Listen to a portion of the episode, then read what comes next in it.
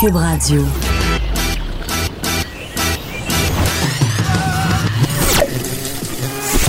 Pour elle, il n'y a jamais de mauvaise question.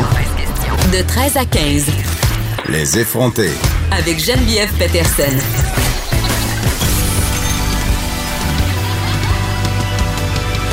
Cube Radio.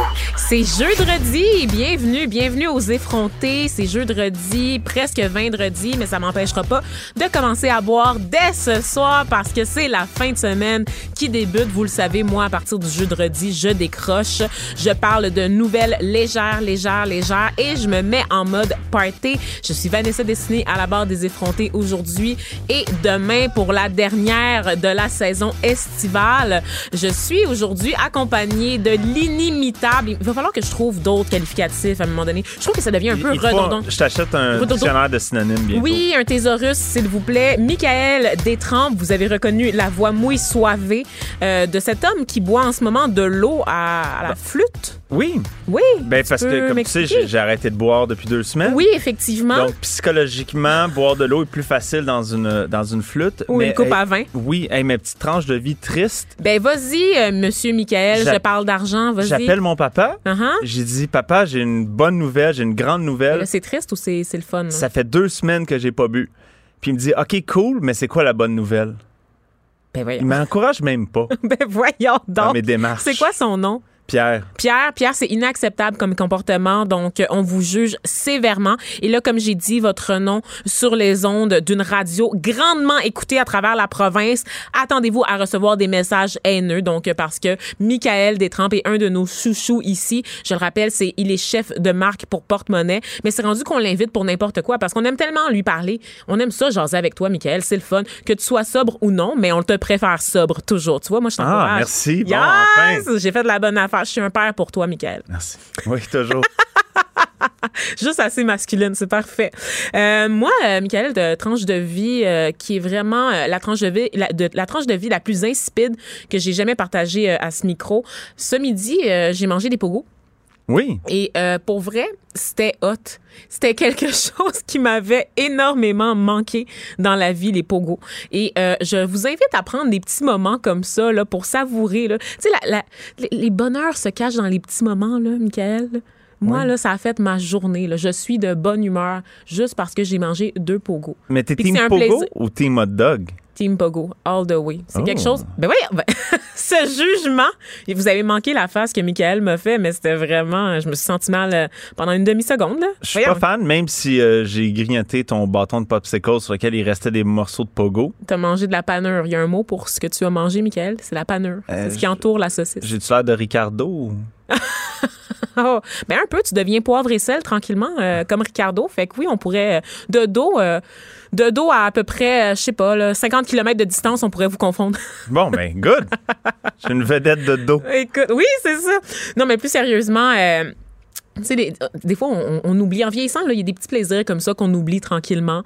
Et les pogos, ça en fait partie parce qu'on est en pleine campagne contre la malbouffe par les temps qui courent. Puis, tu sais, tout, tout ce qui s'éloigne d'un menu santé, ça, nous, ça nous fait sentir mal. Puis moi, j'ai tendance un peu à culpabiliser. Je me dis, oh my God, j'ai mangé des frites pendant la fin de semaine. Ça veut dire que toute la semaine, je vais devoir manger une salade. Tu sais, je suis un peu, un peu comme ça. Et pourtant, je tiens beaucoup ce discours-là là, en faveur de la promotion de la diversité corporelle et tout ça. Mais je me rends compte que moi, j'échappe pas à ces discussions-là sur la, la santé, sur ce, cette espèce de l'art de bien vivre, tu sais, ce discours ambiant qui nous culpabilise de pas faire les bons choix. Et c'est peut-être pour ça aussi que j'étais pas mal en réaction hier en parlant de Weight Watchers et de son application là, qui calcule euh, les calories euh, ingérées et qui dit, euh, qui catégorise les aliments en fonction des bons aliments et des mauvais aliments. Donc, euh, Une application que moi, j'apprécie Oh beaucoup. my God, oh my God. Mais est-ce que toi aussi, tu ressens une, une- une espèce de pression pour être tout le temps en santé ou avoir une apparence d'être en santé? Pr- juste avant, avant que tu répondes, une anecdote. J'avais un collègue à moi qui mangeait régulièrement des méquilinas. Ouf. des plats méquilinas le Ouch. midi. Puis ça me semble, c'est très gênant, tu sais, c'est comme, tu fais ça chez vous, mais amener un plat méquilinas à la job, c'est sûr que tout le monde te juge, puis tout le monde t'en parle. Tu, y échappes pas, là. C'est un peu plus chic que les Stoufers, au moins. C'est, au moins, c'est, c'est une petite coche en haut. Est-ce qu'on est sûr de ça? Je, je- je pense que oui, parce que j'ai, euh, j'ai été élevé sur les Stoufers. Ah, pour Donc, vrai? je- je- On oui, salue quand- Pierre, ton père, encore une Euh, fois. là, c'est Martine, en C'est fait. Martine. Ça, c'était maman qui, euh, qui euh, refusait de cuisiner. Donc, c'était Stoufers et quand gâtait, Michelinas. Ça, c'était le nanan de la semaine. Ouais. OK. Donc, euh, ils mettent tout le temps les Mickey Nas, puis, tu sais, les gens se permettaient, ah, c'est dégueulasse. On fait ça, on, com- on commande beaucoup sur ce que nos collègues mangent dans la vie tous les jours au travail. On se permet de juger constamment. Tout le temps. En sachant pertinemment que nous, à la maison, on mange de la scrap, là, tu sais, je veux dire, c'est c'est comme, euh, il y a une espèce d'apparence, là, qui est plus importante, en fait, que le contenu de l'assiette en tant que tel. Et ce collègue-là, ce qu'il a commencé à faire à un moment donné, c'est prendre ses Michelinas et les mettre dans des Tupperware réguliers. Ce qui faisait en sorte qu'il arrivait au travail Wow. avec ses Michelinas dissimulés dans un Tupperware comme ça. Puis ça avait l'air d'un plat préparé à la maison. Puis les gens arrivaient, puis Hum, qu'est-ce que tu manges? Ça a donc bien l'air bon, tout ça. C'est fait maison. Mais maison. quel beau subterfuge. Écoute, c'est incroyable à quel point on se permet de juger ce qu'il y a dans l'assiette des autres. Ben oui. C'est vraiment. Et toi, est-ce que tu ressens cette pression-là de toujours bien manger? En tout cas, moi, euh, j'essaie de. Euh, je, je la ressens, mais je, je réussis à l'esquiver un peu trop souvent. euh, mes factures de Uber Eats Ah, peuvent en c'est ça, témoigner, hein? malheureusement. T'es- Oui. T'es-tu un de ceux-là? Ah, je suis un de ceux-là. Mais la bouffe arrive froide. C'est quoi le but de commander, euh, de commander avec Uber Eats si tout est tiède, voire froid? C'est comme une pulsion incontrôlable. Euh, c'est comme tu t'en vas sur Instagram, tu t'en vas sur Uber Eats, tu commandes 30 pièces de McDo, tu manges. 30 Euh, piastres de... Comment tu... Qu'est-ce que tu commandes? 40 croquettes? Je commande beaucoup de regrets, en fait. Oh non. Ouais. C'est difficile, hein? C'est- tough. Oh mon Dieu, puis là, l'hiver s'en vient, puis ça, ça va certainement pas t'aider dans ta dépendance euh, au Uber. Est-ce que tu as remplacé l'alcool par Uber? Ben non, justement, c'est que un amenait l'autre. Tu te réveilles un petit peu le lendemain de veille. Non, je vais-tu me faire deux toasts au beurre de pinot, jus d'orange, ou je me commande 30 pièces de McDo? J'ai beaucoup de questions sur ton 30 de McDo. Je ne comprends pas ce qu'il y avait dans ta commande pour que ça monte à 30 pièces. ben, j'aime avoir... euh, Y a-tu la livraison? Faut-tu payer tout ça? Qu'est-ce qui se passe? Comme Moi, j'ai jamais utilisé ça. J'aime la diversité. donc, donc, mon McDo est très diversifié. Un petit peu de poulet, un petit peu de, de bœuf, T'es sérieux? gros burger, petit burger, différentes textures. Mais Là, j'ai dit qu'il fallait pas juger les autres, mais Michael, je peux pas m'empêcher de, de, de te juger quand je vois que tu prends McDonald's pour le buffet chinois mandarin. Oui, mais c'est ça. Je, je veux du choix. Sais, deux petits desserts, les biscuits, le brownies. Dans le fond, t'es tellement gêné de ce que tu manges chez McDo, tu veux pas te présenter en succursale pour commander tout ça. De le faire dans, ton, dans le confort de ton foyer, ça te permet d'éviter les jugements des caissières ou des clients aux alentours qui te regardent ramasser ta commande pour toi tout seul. Tu, tu- tu me lis si bien. J'ai tout compris, j'ai tout compris. Bon, trêve de plaisanterie et de futilité, Michael. Il faut quand même passer euh, aux choses sérieuses. Et parmi les choses les plus sérieuses qui retiennent notre attention, euh, c'est tout ce qui se passe du côté de la colline parlementaire à Ottawa pour euh, notre sujet préféré à tous les deux, soit la saga SNC Lavalin et notre cher PM Justin Trudeau qui se retrouve dans l'eau chaude pour une deuxième fois euh, en ce qui a trait de la loi sur les conflits d'intérêts, le contrevenu à l'article 9 selon le rapport de Mario Dion, le commissaire euh, général à l'éthique et aux conflits d'intérêts. Donc euh, Justin Trudeau qui a dit euh, bon peu, peu de temps après la publication du rapport qui a énormément fait réagir, évidemment, les partis d'opposition, euh, les journalistes et les autres commentateurs et analystes politiques, qu'il ne s'excuserait pas. Il va pas s'excuser, Justin. Il sent pas mal. Il sent pas mal. Il a agi pour le bien de tous les Canadiens, incluant toi et moi, Mais je pensais qu'il aimait ça, s'excuser. Étonnamment, c'est comme la seule fois qu'on s'attend à, à ce qu'il s'excuse en pleurant. préférés. Il ne le fait pas. T'as absolument raison. On était prêts. On est, tu sais, à un moment donné, on est, on est comme tellement habitués et désensibilisés aux larmes de Justin Trudeau que Hein? On les attendait, puis ça n'a jamais eu lieu. Et euh, c'est, il, il se sent mal. Il dit, il reconnaît, il reconnaît euh, certaines conclusions du rapport qui a été déposé, que oui, il a fait pression. Ben, son bureau, en fait, a fait pression sur le ministère de la Justice là, auprès de euh, l'ex-ministre de Jody Rayson Wilbur pour éviter un, un, un truc de négociation avec SNC Lavalin qui aurait évité euh, de, de poursuivre, de- donc d'obtenir une certaine réparation, euh, mais d'éviter des grosses poursuites qui auraient pu là, conduire SNC Lavalin dans le trou et menacer euh, la sécurité d'emploi de milliers de Canadiens à travers le pays. OK. Moi, personnellement, ce dossier-là, vous savez ce que j'en pense? Pas grand-chose parce que tout le monde dit Ah, ça, ça pourrait marquer la fin de Justin Trudeau. Ça pourrait, ça pourrait euh, lui, faire perdre les élections au, au mois d'octobre, blablabla. Bla, bla, bla, un coup dur pour les. un autre revers pour les libéraux, manque de leadership, non, non, non. Les critiques fusent de partout. Pourtant, il y a pas si longtemps, Justin Trudeau avait contrevenu à la loi sur les conflits d'intérêts avec son séjour sur le bateau de la GACAN pendant ses vacances. Puis, ouais, il y a eu une espèce de grosse tempête pendant une semaine dans les médias. Puis après ça, ben, on n'a pas entendu parler, là. Puis ça n'a pas fait chuter plus qu'il fallait la cote de popularité de Justin Trudeau. Même encore aujourd'hui, en fait, lui et le Parti conservateur, donc le chef Andrew Scheer, se passent la balle là, quant aux intentions de vote. J'ai l'impression qu'il n'y a rien. En fait, ce, ce scandale-là, c'est un autre caca nerveux des journalistes et des politiciens, mais dans les faits, la population qui est en vacances en ce moment a d'autres chats à fouetter. Oui, puis il va sûrement en avoir deux, trois, quatre, cinq autres d'ici euh, d'ici les élections. Fait que c'est à se demander vraiment si. Euh, tu sais, c'est dur de, de, juger de l'impact tout de suite, là. Ben c'est ça, parce qu'en plus, on sait que, bon, la campagne électorale va commencer sous peu. On va, on va offrir des nananes à tout le monde. On va offrir des mékélinas, là, en ouais. récompense à la population. Tout plein de choses, tout plein de promesses s'en viennent, là, pour redonner confiance aux électeurs, pour courtiser les électeurs. Donc, est-ce que cette tâche-là, dans le dossier de Justin Trudeau, sera celle qui lui coûtera les élections. Personnellement, je suis d'avis que non. Euh, ça reste quand même un dossier qu'on va continuer de suivre. Ben, à moins que tu prennes la responsabilité d'en parler à tous les jours que tu es à la radio jusqu'aux élections pour être sûr que les électeurs ne l'oublient pas. Mmh, je me tannais avant, Michael. Déjà là, je trouve que ça fait trop longtemps que j'en parle. Donc, on va passer au prochain euh, sujet. Un, un sujet, euh, on parlait d'excuses qui ne viennent pas d'Ottawa en ce moment, qui ne viennent pas de Justin Trudeau. Mais c'est pas parce que Justin, lui, ne veut pas transmettre ses excuses euh, qui c'est le cas de tous les membres de son gouvernement. Il y a la ministre des Relations couronne autochtone, Caroline Bennett, qui s'est excusée hier à Iqaluit. Qu'est-ce que pourquoi elle s'est excusée en fait, c'est qu'elle reconnaît la responsabilité d'Ottawa dans des politiques assimilées assimilationniste, je vais y arriver, des Inuits euh, entre 1950 et 1975. Comment ça s'est passé, cette assimilation-là? On a tué des milliers de chiens de traîneau pour obliger les Autochtones, ben les Inuits plutôt, à adopter le, le mode de vie de la majorité blanche. Parce qu'il avait été relocalisé. Il avait été relocalisé. En fait, il y a eu plusieurs mesures d'assimilation euh, des Autochtones à travers le pays. Euh, les Inuits, évidemment, n'y ont pas échappé. Et parmi, comme tu le disais, parmi ces mesures d'assimilation-là, il y a eu la fameuse déportation des Inuits.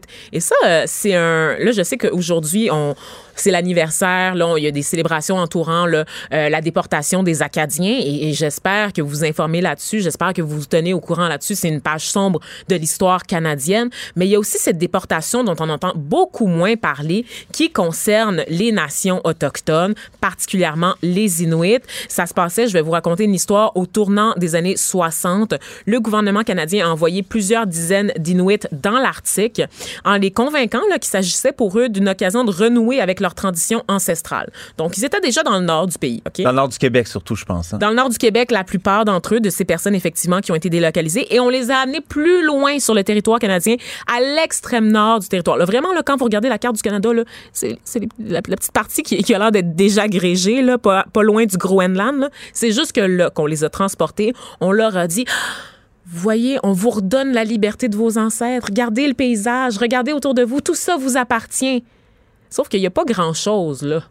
Fait que oui, ben, pas mal, ce qui leur appartenait, c'était des gros blocs de glace. La, la, faune et la flore est complètement différente parce qu'ils ont emmené du nord du Québec jusqu'au Nunavut. Exact. Je, je Très loin dans pas. le Nunavut, vraiment Donc loin. là, euh, moins d'heures de, de, soleil euh, l'hiver. Aussi, je pense que c'est même pas les mêmes animaux, c'est pas la même végétation. Donc, ils ont dû changer tout leur mode de vie, disons même s'adapter à, des, choses auxquelles ils connaissaient aucunement. Donc c'est. -hmm. J'ai moi-même travaillé sur l'histoire de Larry euh, Odadluc qui était âgé de deux ans euh, lorsqu'il a été transporté là, euh, par les autorités canadiennes de leur maison dans le nord du Québec pour être déplacé 2000 kilomètres plus loin sur l'île d'Ellesmer au Nunavut. Ok, c'est un groupe là environ là, de 87 Inuits qui entre 1953 et 1955 ont été encouragés par le gouvernement gouvernement canadien à quitter leur maison. Bon, en échange, entre autres, c'est ça, de retrouver euh, les, les, euh, les façons de faire ancestrales, c'est-à-dire des meilleures conditions pour chasser. La promesse aussi de pouvoir revenir dans un délai de deux ans. Ça, c'est jamais arrivé. Ces gens-là, on les a pris, on les a déplacés, puis on les a laissés là avec, comme tu l'as dit, Michael, aucune ressource parce que la faune, la flore, tout ce qu'ils étaient habitués de chasser au Québec n'existait pas au Nunavut. Et encore, c'est un milieu particulièrement hostile. Je vous apprends rien là, quand je vous parle du Grand Nord canadien. Imaginez en 1950. Si aujourd'hui, on a de la misère à avoir de l'eau potable et de l'électricité dans cette région, dans ce secteur, cette partie du pays, imaginez de quoi ça avait l'air en 1950. Donc, ce mythe-là des Inuits qui vivent dans des igloos, là, c'est parce que c'est le gouvernement canadien pas mal là, qui les a poussés à faire ça. Tu arrives sur place, t'as pas de maison, t'as pas d'habitation, t'as rien à manger, t'as même pas de quoi faire du feu. Il y a pas d'arbre. Il y avait rien pour faire du feu. Les gens, les Inuits qui sont arrivés sur place, ça leur a pris six mois pour trouver la roche nécessaire pour allumer des feux. Du charbon, là, je pense. Du charbon, Ouais. exactement, en creusant dans le sol. Six mois. Wow. Ça, c'est des pages là, de notre histoire qu'on ne connaît pas, qu'on ne connaît pas assez, si tu veux mon avis, euh, Michael. Et à cela s'ajoute comme je l'ai dit, cette affaire là, des chiens autochtones euh, qui ont été assassinés par milliers. Et là, pour vous, je sais que pour vous qui écoutez à la maison, bon, on aime les animaux. Déjà, tuer des animaux comme ça sans aucune raison, c'est très choquant. Mais vous vous dites à quel point c'est important pour les Inuits d'avoir des chiens traîneaux. C'est leur mode de déplacement, justement pour passer d'un milieu hostile à un milieu un peu moins hostile. Tu arrives dans, un, dans une région désertique, un désert de glace, puis oups, il n'y a pas de poisson, oups, il n'y a pas d'o- d'oiseaux, oups, il n'y a pas de viande. Pas grave, on va bouger. Ce sont des peuples qui étaient, c'était des peuples nomades. En tuant leurs chiens, ben, il n'y a aucune façon de se déplacer. Et ils n'ont pas la technologie. Tu sais, on les amène dans l'or en hélicoptère, en hydravion. Mais dans, dans- dans le cas, là. Dans, le cas qu'on parle ici, c'est qu'on les a relocalisés dans, des communautés et là, on a. Le, le gouvernement s'est rendu compte, ouais, mais les chiens, ils ne fitent pas trop là, dans, ce petit village-là. Ouais, ça ouais, pourrait ouais. être dangereux. Donc, pour aider tout le monde, on va tuer tous les chiens. Ouais. Mais c'est C'est- ça. c'est Ça, c'est les raisons euh, du gouvernement canadien. Et même pour, euh, pour cette déportation dont je vous parlais tout à l'heure, euh, ce qu'on s'est rendu compte, en fait, c'est que les Inuits ont été instrumentalisés par le gouvernement canadien à l'époque pour garantir une présence canadienne dans le Grand Nord à l'époque de la guerre froide, pour éviter que le Grand Nord passe aux mains des Russes ou encore du Danemark par l'entremise du Groenland, parce qu'il y avait des chasseurs là, qui venaient du Danemark, qui traversaient le Groenland et qui se rendaient illégalement en territoire canadien. Donc, pour éviter d'envoyer des bons blancs, on a choisi d'envoyer des Inuits en disant, bah, c'est pas mal la même affaire. Le nord du Québec puis le nord du Canada, c'est pas mal la même affaire. Il y a de la glace partout. Malheureusement, c'est pas comme ça que ça marche et beaucoup, beaucoup euh, de personnes ont perdu la vie. Beaucoup ont été traumatisés. Beaucoup ont sombré aussi dans des problèmes, bon, de santé mentale, de toute évidence. Et aujourd'hui, ces personnes-là, le nord, on le sait, du Canada, s'est développé depuis, mais acheter un gallon de jus d'orange à 25 dollars, c'est pas ce qu'on peut appeler du développement raisonnable. Donc, ces personnes-là vivent encore dans des conditions précaires et sachant comment elles ont été instrumentalisées par le gouvernement canadien, il est plus que temps qu'elles obtiennent des réparations pour ce qu'elles ont vécu. Du moins, c'est ce que je crois. Qu'est-ce que t'en penses, toi, Michael? Ben, pour l'instant, on a juste des excuses du gouvernement Trudeau. oui, oui. Puis on n'a même Mais- pas les larmes de Justin, là, parce que c'est Caroline Bennett qui a été Mais, tu sais, il faut le dire, le gouvernement Trudeau est bon pour s'excuser de choses que les gouvernements précédents ont fait, mais quand c'est eux autres qui ont fait de quoi de pas correct, d'un coup, les, les excuses se Oh! font, se font rares. Exact, exact, exact. Ben, en fait, là, on s'entend que évidemment, euh, bipartisme oblige, c'est un peu euh, une combinaison du gouvernement libéral et du gouvernement conservateur. Oh là, toutes ces, ces politiques-là d'assimilation. Je, je pense pas qu'à l'époque, même un gouvernement comme le NPD, s'il avait été au pouvoir, s'il existait et s'il avait été au pouvoir, je pense que l'attitude raciste à l'égard des autochtones aurait été la même. C'est un- une question de contexte, c'est une question de aussi d'héritage colonial euh, lié à la présence de l'Église aussi. Donc tout plein d'affaires. Euh, c'est bien, c'est bien des excuses. Est-ce que c'est trop peu, trop tard? Moi j'ai l'impression que oui. Arrêtez de donner des excuses puis arrangez-vous pour que les gens aient de l'eau potable puis de l'électricité puis qu'ils soient capables de se nourrir sans avoir à payer 100 dollars pour manger, pour manger ne serait-ce qu'une miche de pain. Tu sais, je veux dire à un moment donné, c'est ça, c'est ça qui se passe dans le Nord. Tu sais, fait que voilà pour ça. Euh, sinon. Du côté des États-Unis, on dit qu'on fait pic-pic au, euh, au Canada, mais c'est, c'est- ça se compare jamais à ce qui se passe aux États-Unis.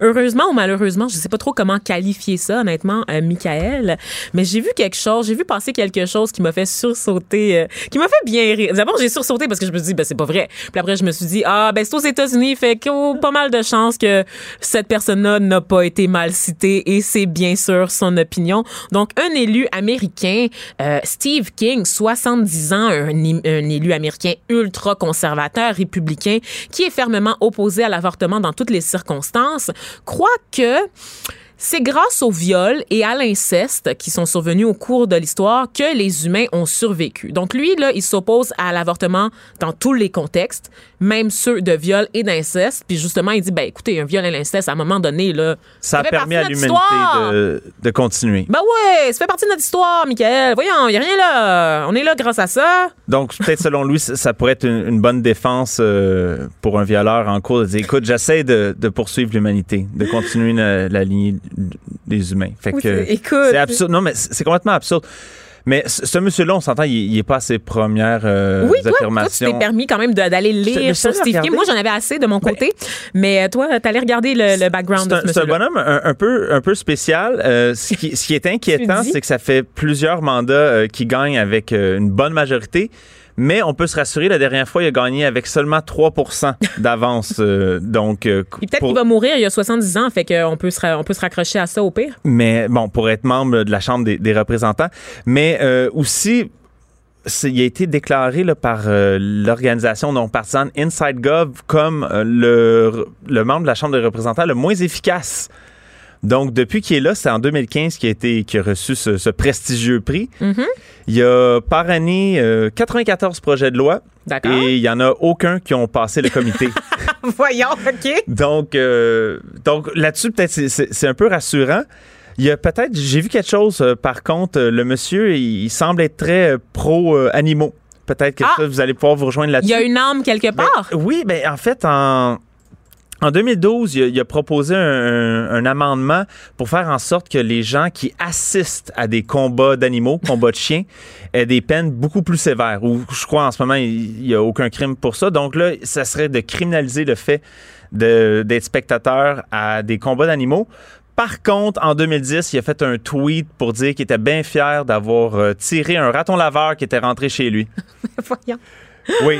Mais Donc- le droit des armes à feu, ça passe avant le droit des animaux, sûr. Michael. Voyons Bon, donc. puis bon, il a aussi voté pour, euh, pour essayer de légaliser l'utilisation d'arsenic dans, dans les animaux de ferme. Mais bon, il, il aime, il aime les animaux, du, du moins, il aime les, Ben oui. il aime les animaux qui sont en combat, ou peut-être qu'il veut juste criminaliser les gens qui sont susceptibles de se rendre là. Qui sait, qui sait? Moi, j'étais tentée de croire qu'il y avait un bon fond, euh, justement, là, à la suite de ton commentaire euh, sur les animaux. Mais euh, comme il a été condamné par son propre parti, donc le Parti républicain, pour ses déclarations racistes euh, au cours des dernières années, j'ai de la misère à croire que c'est un bon bonhomme. Quand même le parti te dit que tu vas trop loin, c'est qu'il y a un petit peu, un petit peu un problème. En fait, c'est un... Lui, il défend le suprémacisme blanc, en fait. Donc, euh, c'est Euh, un, oui, un de ses hobbies dans la vie. Il, il avait aussi déclaré avant que Obama soit, soit élu, il dit hey, imaginez tous les membres d'Al-Qaïda qui vont danser et célébrer dans la rue quand leur président musulman sera élu. Donc, Oui. on, on voit le genre de. de- Parce qu'on se rappelle que. Barack Obama n'est jamais né aux États-Unis. Moi, j'ai jamais vu le, le certificat de naissance. Michael, l'as-tu vu, toi? Non. Ben, c'est, euh, de- de- qui? Comment Ben oui, qu'on en peut fait, dire? non, Ah mais oui, il l'a sorti, mais c'est sûrement un faux. Ah, ben oui, c'est ça, exactement. C'est ça. On sait qu'il l'a trafiqué, là, franchement, là, Barack Obama. là, Mais bon, c'est- y a Stephen King, le maître de l'horreur, euh, Steve King, le maître de l'erreur. le- Wow! Peux-tu redire ça, s'il te plaît? C'est très smooth. Vas-y. Si. Stephen King est le maître de l'horreur, Steve King est le maître de l'erreur. J'aimerais qu'on découpe cet extrait et que ça soit viral sur les réseaux sociaux, s'il vous plaît. Merci. J'en doute. J'envoie la, la demande dans l'univers, mais l'univers, c'est en fait la régie qui est en face de moi. Fait que, euh, ouais, drôle de monsieur. Tu sais, comme je dis, c'est- c'est- Sa citation exacte, vu vu toutes les guerres, tous les viols, tous les pillages qui ont lieu, je ne peux pas affirmer que je ne suis, que j'en ne suis pas le produit. Hum, hum, On hum. peut pas aussi pas affirmer qu'il n'est pas le produit d'inceste ou quelque chose comme ça. Parce Ben, en fait, que il un dit monsieur si, bien euh, bizarre. Il a rajouté que si on remontait tous les arbres généalogiques et qu'on en retirait ceux qui ont été le produit du viol ou de l'inceste, qu'est-ce qui resterait d'humain dans le monde? Euh, Ah, je te dirais que probablement que je, je serais pas là, Michael, parce qu'on sait très bien qu'en Haïti, beaucoup, beaucoup, beaucoup euh, de femmes ont été violées par les colons français notamment. Pas en Et moi-même, dans le village de ma grand-mère, la plupart des gens sont très, très pâles. Tu sais, ma grand-mère, elle est rousse. Michael, elle a la peau presque blanche. Pourquoi, tu penses? Parce que c'est un ancien village de colons français. Donc, euh, Donc, tu faites peux- un plus un, chers euh, auditeurs, pour comprendre euh, ce qui s'est passé. Tu peux remercier euh, ces Le anciens colons pour euh, tes cheveux semi-soie. Les, les gens qui nous écoutent connaissent pas cette expression-là de semi-soie. Il va falloir Euh, que tu l'expliques. euh, Semi-soie, ben, en fait, des cheveux soie euh, dans la culture haïtienne. C'est quand quelqu'un a les cheveux qui s'apparentent aux cheveux des caucasiens. Voilà.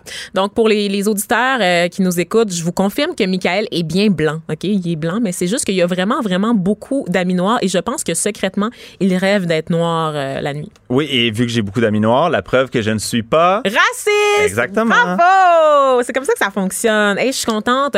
Encore du côté des États-Unis, euh, d'autres, d'autres nouvelles intéressantes. La FDA, donc l'agence qui est responsable de l'alimentation des médicaments aux États-Unis, se doit de rassurer sa population, doit émettre quelques avis.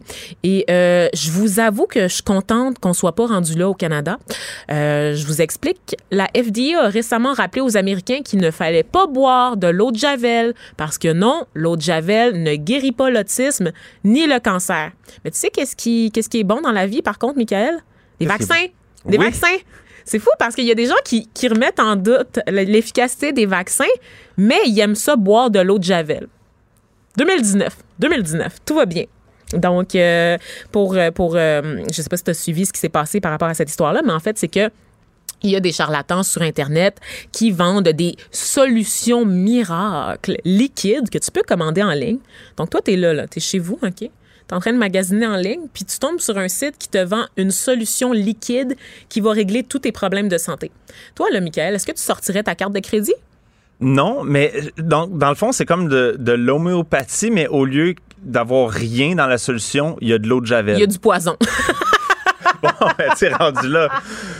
c'est de l'homéopathie next level. Wow. Parce que je pense L'homéopathie toxique. Oui, fait que là, ça agit sur toi. Fait que là, tu peux pas faire Ah, c'est un placebo. Non, non, ça agit. C'est juste que ça, Ça te donne des. Oui, ça te, ça te travaille au point euh, que tu peux quasiment mourir d'une diarrhée. Hein? Vous pensiez que c'était juste en Haïti que ça se passait, ces affaires-là? Non, non! Si vous commencez à boire de l'eau de Javel, messieurs, dames, ça se peut que vous vous ramassiez à l'urgence. Donc, s'il vous plaît, ça, c'est une des tendances que j'aimerais pas ça qu'on importe des États-Unis au cours de la prochaine année. Tu sais, on, on peut-tu les laisser boire de l'eau de Javel entre eux? On Mais- peut-tu en donner une, une gorgée, une rasade à ce cher, Steve King? Peut-être peut-être que ça serait bon pour lui. Est-ce que ça se peut que c'est juste un charlatan quelque part qui n'a jamais vendu et là, tous les médias, on saute là-dessus et on pense qu'il y a une tendance à boire de l'eau de Javel? Non, non, non, Michael, parce que ce n'est pas la première fois que la FDA invite les Américains à ne pas consommer de l'eau de Javel. C'était aussi, ça s'était aussi passé en 2010 à la suite euh, de gens admis euh, par grand nombre dans les hôpitaux du Euh, donc, euh, la FDA réagit en fait aux admissions à l'hôpital en fonction de certains critères. Et c'est qu'il y a tellement de gens qui consomment de l'eau Javel qui se ramassent à l'hôpital. Puis à un moment donné, ben, ça devient problématique euh, au point où un avertissement individuel par personne ne suffit pas. faut faire une alerte à la population. Wow. Ouais, 2019 que je dis. on rappelle aussi que 2010, les Tide 2019. Pods, faut Oui. pas les manger aussi. Faut pas les manger non plus. Euh, c'est pas la peine de mourir pour une story Instagram, tout le monde. Donc, euh, lâchez les Tide Pods, lâchez l'eau de Javel. Sinon, quand même, euh, on peut saluer ça comme étant probablement euh, la sélection naturelle à l'œuvre. Parce qu'à un moment donné, si les gens boivent de l'eau de Javel, je veux dire, ça, c'est ça, c'est l'évolution. Tu sais, je disais qu'on était en 2019, ben c'est ça. On est, euh, on est là, là. Il y a Oui, un mais petit peu le- trop d'humains en ce moment sur la branding planète. des le branding des bouteilles d'eau de Javel est, est tellement attirant. C'est du- c'est dur d'y résister. Tu parles de la parisienne? Ouais, oui. Une hot milf. euh, J'ai vraiment qualifié la parisienne de. T'as-tu dit je connais, mes- je connais tes goûts? Peut-être. Ah, Michael, non, non. On change de J'imagine que t'aimes les hot milf noirs en plus, connaissant. euh, Euh, non. tout- pas particulièrement d'accord. Tout le monde, tout le monde. Je Tu fais pas de discrimination quand il est question de milf. Toutes les milf se valent. Exact. Mhm. Geneviève Peterson, es-tu à l'écoute? Je sais pas. on le souhaite, on le souhaite. Ou on ne souhaite pas. Peut-être qu'elle est en vacances, qu'elle en profite. Mais elle aime ça quand, quand on, dit des, des affaires vraiment vulgaires sur les MILF. Ça, ça, comme, ça lui donne un boost d'estime. Ça la valide. Oui, ça la valide. Elle est comme, ah, yes, je suis une hot MILF. tu sais. Elle aime ça, dans le fond. Elle aime vraiment ça être objectifiée. Là. Donc, euh, si vous m'écoutez, n'hésitez pas à quatre caler Geneviève Peterson si vous la croisez dans la rue. Elle adore ça. Alors, euh, c'est tout pour nous, Michael. Je pense que c'est ce- assez. C'est assez. Hein? Je pense qu'on a franchi euh, certaines lignes quand même. On a dépassé certaines limites. Écrivaine, Blogueuse. scénariste et animatrice. Geneviève Peterson. La Wonder Woman de Cube Radio. De retour, euh, cette fois avec euh, Suzanne Roy, préfet de la MRC, Marguerite Diouville et mairesse de Sainte-Julie. Euh, pourquoi on la reçoit? Parce que sa MRC procède là, à un projet pilote d'implantation de points de dépôt volontaires pour le verre. Là, vous savez, c'est un dossier qu'on suit. On en a parlé hier, entre autres, avec notre chroniqueuse environnement, Maude Carmel, qui nous disait que le verre, on avait énormément de, de misère à, à recycler adéquatement le verre au Québec. Même si vous mettez, dans le fond, vos bouteilles dans le bac vert à la fin de la semaine, ça se retrouve pas, ça se retrouve dans les, les sites d'enfouissement, puis on sait pas trop quoi faire avec, et ça prend énormément de temps aussi à se désintégrer. Donc, elle parlait en fait euh, je crois, là, de plusieurs centaines d'années pour le verre en comparaison au plastique. Donc, elle m'a vraiment, ça m'a renversé, en fait, de savoir que la majorité, des efforts qu'on fait au quotidien pour recycler ne portent pas toujours fruit. Et là, pendant que tout le monde se casse un peu la tête, là, pour trouver des façons euh, de s'attaquer au problème du verre, ben, il y a cette MRC, là, qui innove avec son projet pilote. Donc, euh, Madame Roy, êtes-vous là? Bien sûr. Oui, on vous rejoint donc au téléphone. Parlez-nous un peu euh, de ce projet-là de recycle, de, de recyclage du verre là, dans votre municipalité. L'objectif, c'était vraiment d'optimiser la valorisation de la matière. On le sait, hein, il y a une crise de confiance au niveau du recyclage et tout ça. Et la vraie problématique, c'est quand on met toutes les, matières pêle-mêle, ben, on crée un peu de pollution à l'intérieur du papier, on crée de la pollution à l'intérieur du verre, donc les marchés sont plus difficiles à développer.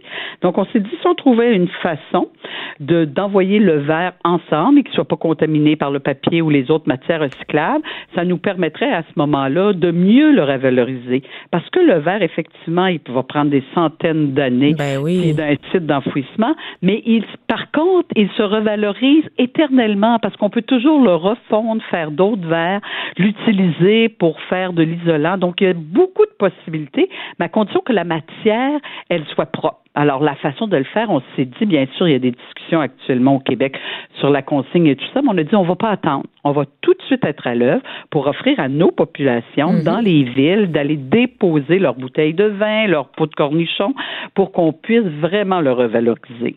Et justement, comment vous faites ça? Parce que là, vous parlez notamment de la, la propreté euh, euh, des bouteilles. Est-ce qu'il y a une responsabilité sur les citoyens? Comment ça fonctionne, en fait? Que, bon, au niveau des citoyens, on demande que la bouteille soit rincée, bien sûr, et qu'on enlève le produit métallique, particulièrement au niveau des bouteilles de vin, donc euh, ce qu'on retrouve autour du goulot, qu'il soit retiré. Mais on peut déposer toutes les couleurs ensemble, tout ça, parce qu'après, nous, il est transporté dans une entreprise qui s'appelle 2M Ressources, qui, eux, vont vraiment le conditionner, le trier en fonction de sa qualité, de sa couleur, vont le nettoyer, vont le broyer, et après ça, il va être envoyé soit en fonderie pour refaire du nouveau verre, ou soit encore à la fabrication de laine minérale. Donc, c'est vraiment Ah, une façon de bien le valoriser. Mhm. Puis quand vous dites euh, euh, on- qu'on veut le faire fondre pour créer euh, du verre encore, c'est pour créer d'autres bouteilles ou n'importe quoi en verre? C'est vraiment récupérable pour faire n'importe quoi d'autre? Oui, c'est Ah. vraiment l'avantage du verre. Donc, c'est vraiment un marché que nous avons avantage à mieux développer. Mais pour ça, ça prend, oui, la collaboration des citoyens et quelques initiatives comme ça qui nous permettent d'avoir une matière qui est beaucoup plus propre. Oui, ben c'est ça. Parce que là, bon, on sait que 72 du verre généré par les Québécois est envoyé au site d'enfouissement. Ça, c'est les données de Recyc Québec. On sait que le gouvernement du Québec va présenter cet automne une politique sur la gestion euh, des matières résiduelles qui concerne notamment le verre et la consigne. Mais ça a l'air bien, bien, bien compliqué euh, du côté du gouvernement. Et là, vous, vous arrivez avec cette solution. Comment est-ce que vous avez développé votre projet? Comment vous avez eu cette idée-là? Ben, la proximité, on sait que c'était déjà fait à Saint-Denis de Brompton où il y avait comme ça un dépôt autre, de verre. Mhm. Donc, on est vraiment, nous, allés voir en disant, bon, ben, comment on pourrait faire pour l'ensemble de nos municipalités. Puis, on a vraiment mis nos conteneurs pour récupérer le verre, ben, soit près de l'épicerie, près de la SAQ. Donc, euh, il y a une proximité pour le citoyen. Alors, quand il va aller acheter sa caisse de vin, il va pouvoir laisser celle qui est vide.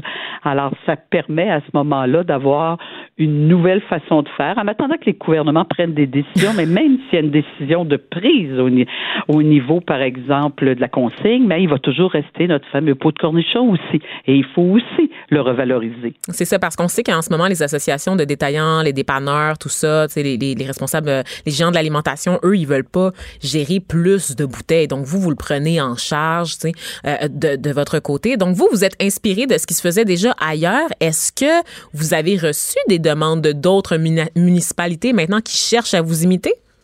Euh, J'ai rencontré plusieurs confrères, alors je pense que oui, on va le voir. euh, poussé ailleurs au Québec, justement, comme alternative. Mais une chose est certaine, la vraie question qu'il faut se poser, c'est que les gens qui vendent ces matières-là, qui font du suremballage, ceux qui vendent le verre, devraient aussi avoir une Ben plus grande oui. responsabilité, pas seulement celle de faire le chèque ou de dire oui, oui, on est pour la consigne, mais pas dans ma cour. Il faut, en quelque part, que l'ensemble de la société, on prenne en main ces matières-là et qu'on s'assure qu'on fait véritablement une circulaire.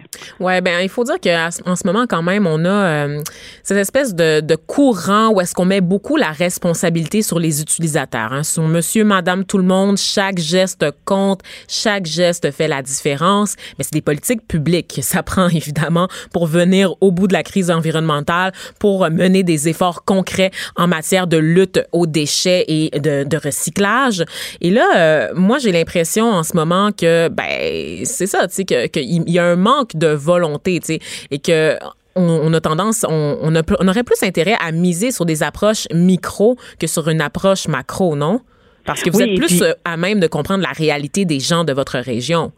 Oui, il n'y a pas une solution magique. Hein? On ne peut pas euh, cli- cligner les doigts et c'est parti. Alors, il faut vraiment mettre en place des mesures qui vont permettre aux gens de pouvoir faire les gestes nécessaires. Et ça, ça va se faire quand c'est facile pour le citoyen, quand c'est à proximité.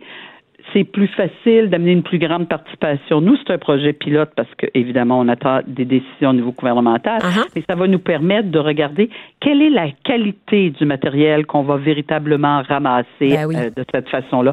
Quel est le tonnage? Qu'est-ce qu'on va pouvoir sortir justement de nos bacs bleus et qui n'ira pas à l'enfouissement, mais qui sera véritablement revalorisé? Et en plus, ben, ça ne pollue pas non plus le papier parce qu'on se rappelle que tout ça part de la crise du papier qui était pollué par le verre de couleur. Ah oui, hein, c'est ça. Moi, j'ai, pas. Je suis- un peu une délinquante en matière euh, d'environnement. Je fais partie de ceux qui devraient mieux trier son bac, honnêtement. Et j'avais pas. Je, comprends l'enjeu autour du verre, mais je savais pas que c'était entre autres lié au papier. En fait, vous me l'apprenez. Parce que le fait qu'on mette tous dans, tout dans le même bac, et là, le, le verre se casse et tout ça, alors quand on fait des ballots de papier, alors il était souvent contaminé par du verre de couleur. Et là, il était envoyé en Chine parce que eux Oui. acceptaient cette catégorie-là et à un moment donné, on dit non, on n'en veut plus. La matière est pas assez propre. Alors, c'est pas juste le verre, c'est l'ensemble de, des façons que l'on met en place face à la récupération, justement, pour s'assurer d'avoir une matière qui va être plus propre et plus facile à faire revivre par le fait même. Ben oui, je suis contente que vous parliez de la Chine. On sait que la Chine, les Philippines, tranquillement, même d'autres pays, euh, commencent à renvoyer des conteneurs de déchets vers les pays occidentaux, dont le Canada. Donc, forcément, c'est quelque chose qu'on va avoir à gérer. Sais, une espèce de problème qu'on avait balancé de l'autre côté de la cour, ben, Et ça voilà. revient, ça nous revient d'en face, en fait, carrément. Et donc, il va falloir gérer tout ça. Vous, votre projet pilote, il est en place depuis combien de temps? On vient de le mettre en place. OK, donc, euh, ça s'est lancé là, là. Là, là. Là, là, Mais, c'est pendant qu'on se parle. et Ce qui a été extraordinaire, c'est la réaction des citoyens Oui. dans les médias sociaux. Vraiment, c'était 100 des commentaires positifs. Les gens nous disent, on va participer. Enfin, on est content. Il y a une solution et on va être de la solution. Mhm. Alors ça, c'est merveilleux de voir vraiment la réaction des citoyens face à ça. Est-ce que vous, vous avez d'autres aussi euh, domaines d'innovation en matière là, de cueillette de déchets, de gestion des matières résiduelles dont vous êtes fiers euh, au sein de la, la MRC de Marguerite Youville? Je dirais particulièrement au niveau de notre MRC, on est de ceux qui ont mis en place euh, la biométhanisation, donc euh, d'aller chercher nos restants de table pour en faire de l'énergie, le Oui. transformer en gaz. Alors là, ça évite effectivement parce qu'on l'injecte euh, au niveau industriel, donc ça l'ut- évite l'utilisation de gaz fossiles, ça nous permet de récupérer beaucoup plus largement que le compost traditionnel. Alors ça va chercher une plus grande gamme euh, de déchets. Donc, nos bacs noirs, les déchets ultimes, ceux qui vont à l'enfouissement, disparaissent et les gens nous disent, ben, mon Dieu, euh, mon bac, euh, après un mois, il est même pas à demi encore parce que, justement, il y a plein d'autres possibilités. Ben oui, c'est ce qu'on voit parce qu'on sait là, euh, que c'est pas, il y a pas juste vous aussi, il y a d'autres villes qui tranquillement le mettent en place. Votre projet pilote, quand même, c'est pas gratuit non plus. Euh, ça va coûter entre 7 000 et 12 000 dollars selon le nombre de containers qui sont remplis. Euh, Est-ce que, tu sais, vous me parlez des échos positifs au sein de la population, c'est quand même une, une initiative qui est pas gratuite non plus. Est-ce que ça, vous croyez que ça va poser problème à long terme? Parce que ça prend Ben, des je sous. pense qu'à long terme, le gouvernement va devoir aussi réaliser qu'on peut pas tout envoyer dans les cours des municipalités Ouais, comme ça ouais. et de pas contribuer financièrement. C'est pas nous les producteurs de matière. Effectivement, on donne beaucoup de responsabilités aux citoyens et ça passe par l'intermédiaire des villes. Alors, je pense que de ce côté-là aussi, il va devoir avoir des les ressources financières qui vont avec les gestes qu'on pose, dans le fond, et ceux qui devraient être à la base, mais qui sont déjà à la base par la contribution, ce sont ceux qui produisent les matières, ceux qui produisent le papier, le carton, les emballages plastiques et les bouteilles. Mhm. Donc, vous pensez vraiment, euh, je voyais, vous avez accordé une entrevue à un autre média et vous parliez que c'était un investissement quand même pour l'avenir. Donc, euh, à ce sujet, est-ce que vous avez eu des échos du ministère de l'Environnement? Est-ce qu'on vous a contacté pour suivre euh, de près ce que vous vous lancez aujourd'hui? Non, mais nous, on va quand même les informer. On n'attendra pas qu'ils nous appellent. On va Faites les bien. informer sur les résultats, justement, du projet pilote. Parce que quelle que soit la décision que va prendre le gouvernement, il va toujours rester du verre à valoriser. Ben oui. Et c'est un marché qu'on doit développer au Québec. Alors, euh, pourquoi pas? Alors, on les aidera. On leur donnera nos statistiques. Et vous allez aller de l'avant avec votre projet. Donc, une initiative formidable. Alors, merci beaucoup à vous, euh, Madame Suzanne Roy. Je le rappelle, vous êtes préfète de la municipalité de Marguerite-Youville et vous êtes également mairesse de Sainte-Julie et vous faites partie là, de ce mouvement euh, de projet pilote implanté pour euh, améliorer nos capacités de recyclage du verre. Donc, euh, on va suivre ça de près. Donc, les résultats. Quand est-ce que vous allez continuer à compiler les données juste avant qu'on se laisse?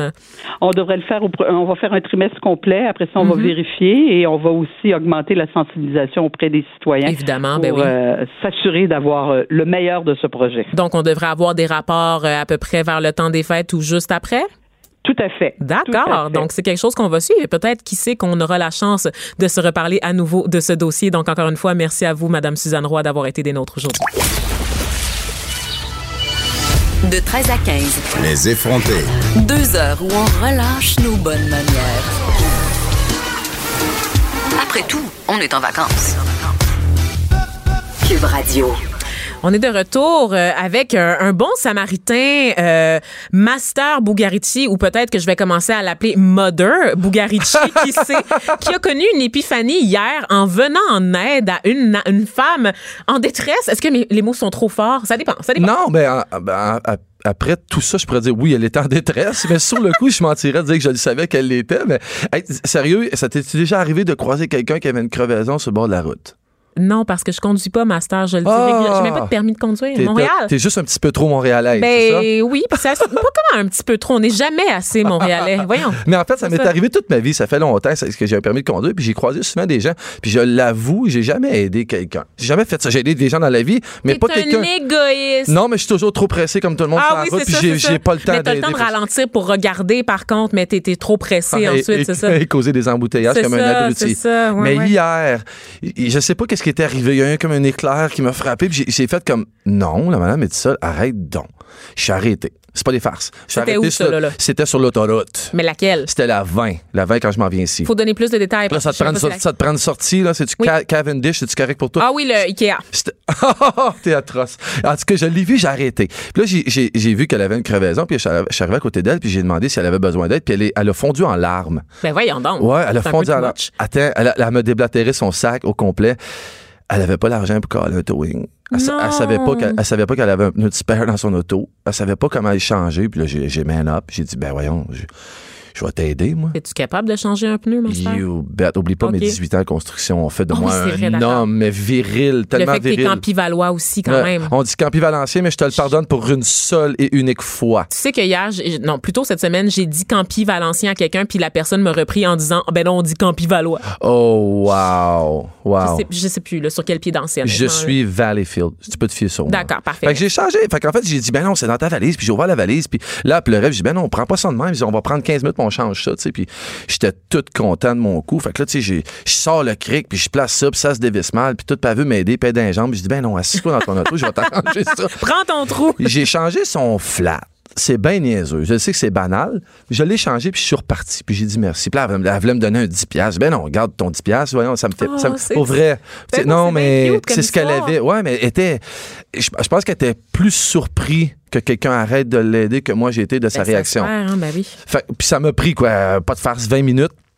Ça a vraiment rien changé sur le coup. Puis quand je suis rembarqué sur la route, je me suis mis à penser à ça, puis je me suis dit, sérieux, je tripe.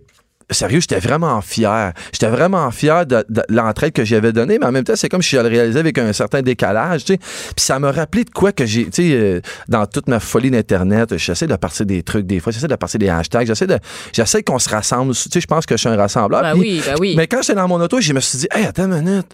Il y a deux ans, je suis allé à l'école de mes enfants. Puis là, je fais une grosse, une grosse curveball. Mais Vas-y, vas-y, je je suis allé à l'école de mes enfants, puis j'avais jamais visité le gymnase. Puis j'ai visité le gymnase, puis il est dégueulasse. Et un gymnase qui a été peinturé probablement la dernière fois en 1974-75. Ah le ouais, gymnase hein? il est- il est aussi vieux que moi.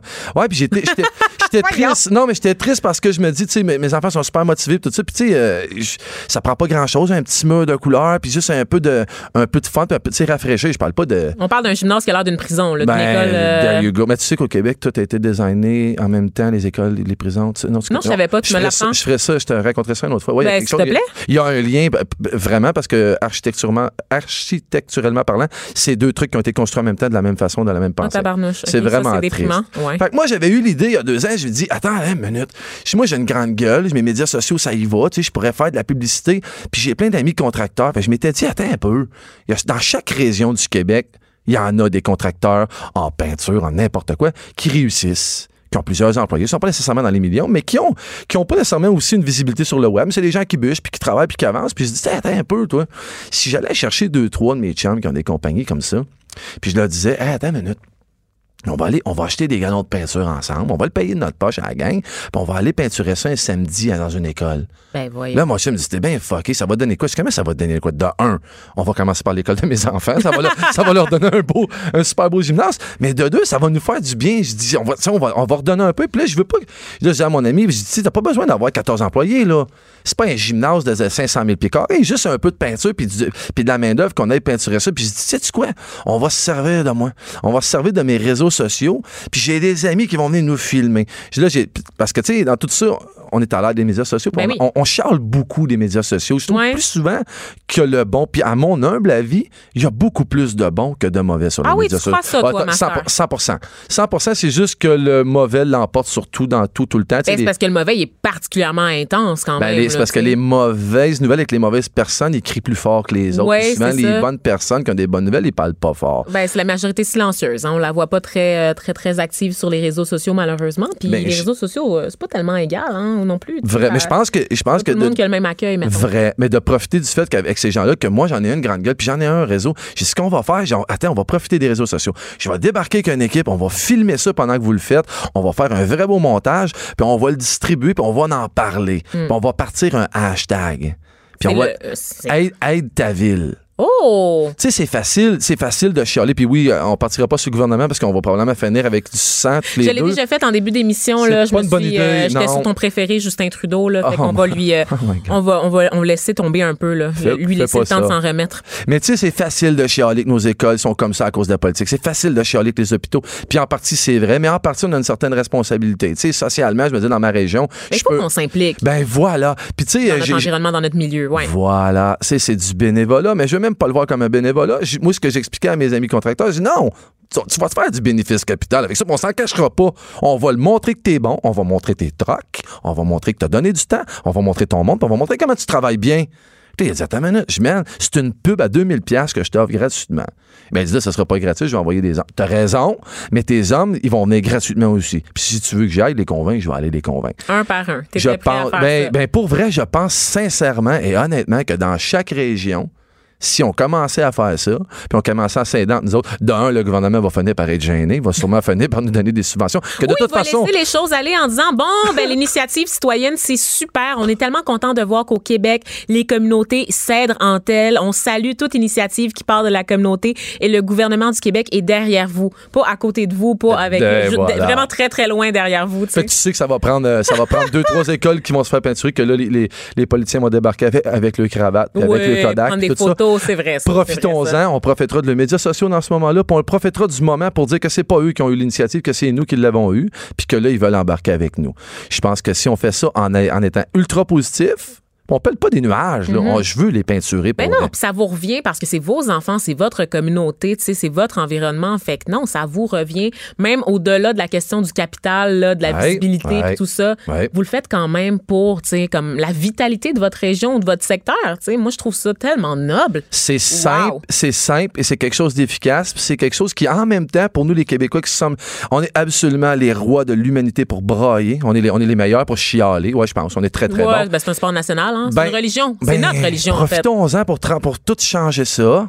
Profitons-en pour être fiers de ce qu'on fait, puis d'être fiers de comment on le fait, puis d'être fiers des résultats, parce que de toute façon, comme tu le dis, on le fait pour nos enfants, puis on le fait pour le futur. Ben, c'est ça. Puis dis-moi, euh, est-ce que vous avez commencé déjà votre, votre initiative ou ça, comment ça se passe? Non, c'est quand c'est arrivé hier, mon- mon- le, le truc avec, avec- ouais, mon Ouais. épiphanie, je me suis dit, hey, j'ai lancé ça dans l'air il y a deux ans, j'ai rien fait avec ça. Il y a plein de gens qui m'en avaient parlé, puis j'ai pas passé à l'acte. Fait que là, je Moi me qui suis est quand dit, même le maître international de la couture, donc tu es en demande et tu as beaucoup de projets, dont une émission qui commence avec moi la semaine prochaine. There you go, my Oh! Hey, ça va être fou. Non, j'ai- tellement, On va en parler tout à tellement. l'heure. Ah, Ouais. ah, pour vrai? On va avoir le temps d'en parler là, pendant, euh, à la fin là, de, de ta chronique. J'ai très, très, très hâte. En fait, je suis tellement excité. Mais en fait, tout, ça pour, Pour revenir, résumer que, tu sais, euh, euh, le hashtag Aidons notre ville, on pourrait le faire ensemble.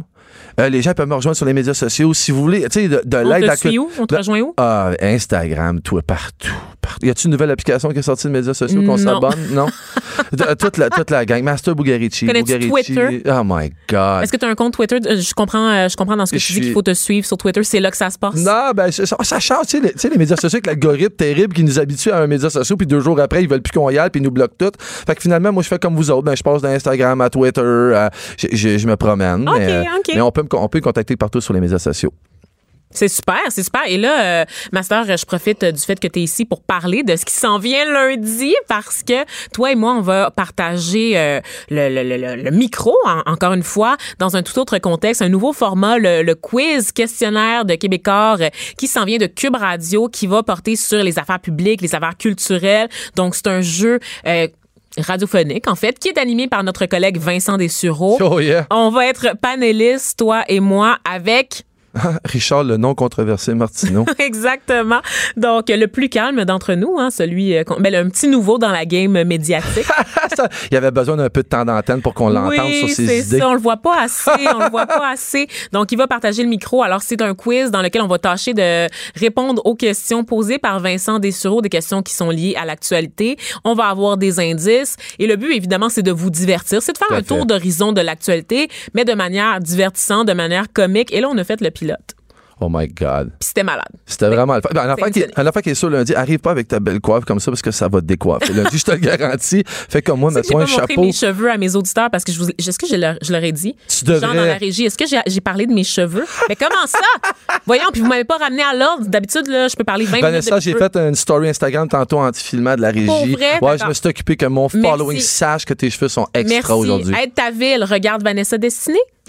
C'est-tu comme ça que ça marche, ton hashtag? Ah oui. Oui, c'est ça, OK. D'accord, mais fait que le, le- le pilote auquel on a participé tous les deux euh, cette semaine et pilote que j'ai gagné. Donc, euh, on a joué une première Elle game. elle et commence déjà à être désagréable. Donc, euh, moi, je veux pas, je veux pas vous mettre de pression, les gars, mais c'est un petit peu gênant que la plus jeune, la plus noire, puis la plus femme ait gagné. Donc, step it up.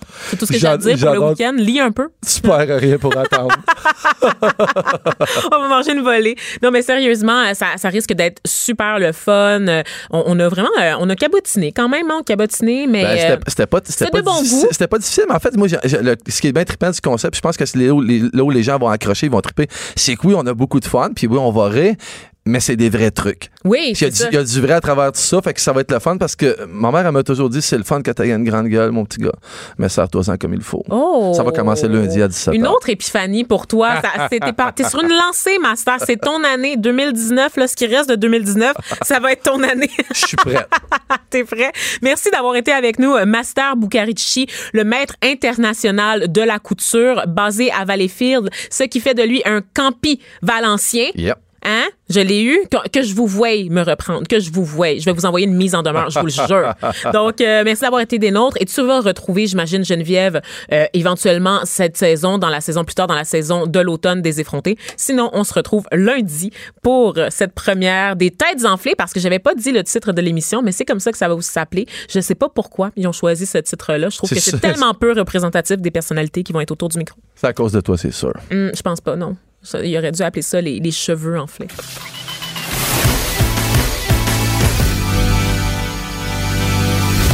Elle a du mordant. Et aucun règlement municipal ne l'interdit. Geneviève anime Les effrontés. Cube Radio.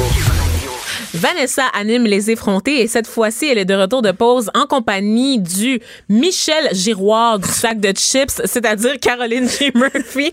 Absolument Hey. personne n'a vu venir cette présentation et je crois que c'était ma meilleure cette semaine. Ben, premièrement, tu as commencé en parlant de toi à la troisième per- personne. tu m'as complètement perdue. Ça- Conquise est le mot que tu voulais dire. Conquise. conquise. D'accord. Euh, alors, voilà. Michel Giroir, Ben, bonjour. Michel Giroir, on l'aime. Je te trouve un peu bronzé aujourd'hui, donc euh, Ah, je- voilà. moi, c'est là que je vois le lien avant tout. Parfait. Ben, écoute, je vais essayer d'être euh, aussi entertainante. T'as-tu amené un petit chien avec toi? Non, Ah, bon, malheureusement, ben là, non. c'est, raté. J'aime pas les chiens. T'aimes pas les chiens? Ben, j'aime ça correct, là. Ben, ouais, mais je comprends ce que tu veux dire. Tu sais, je l'amènerais pas ça en studio. là.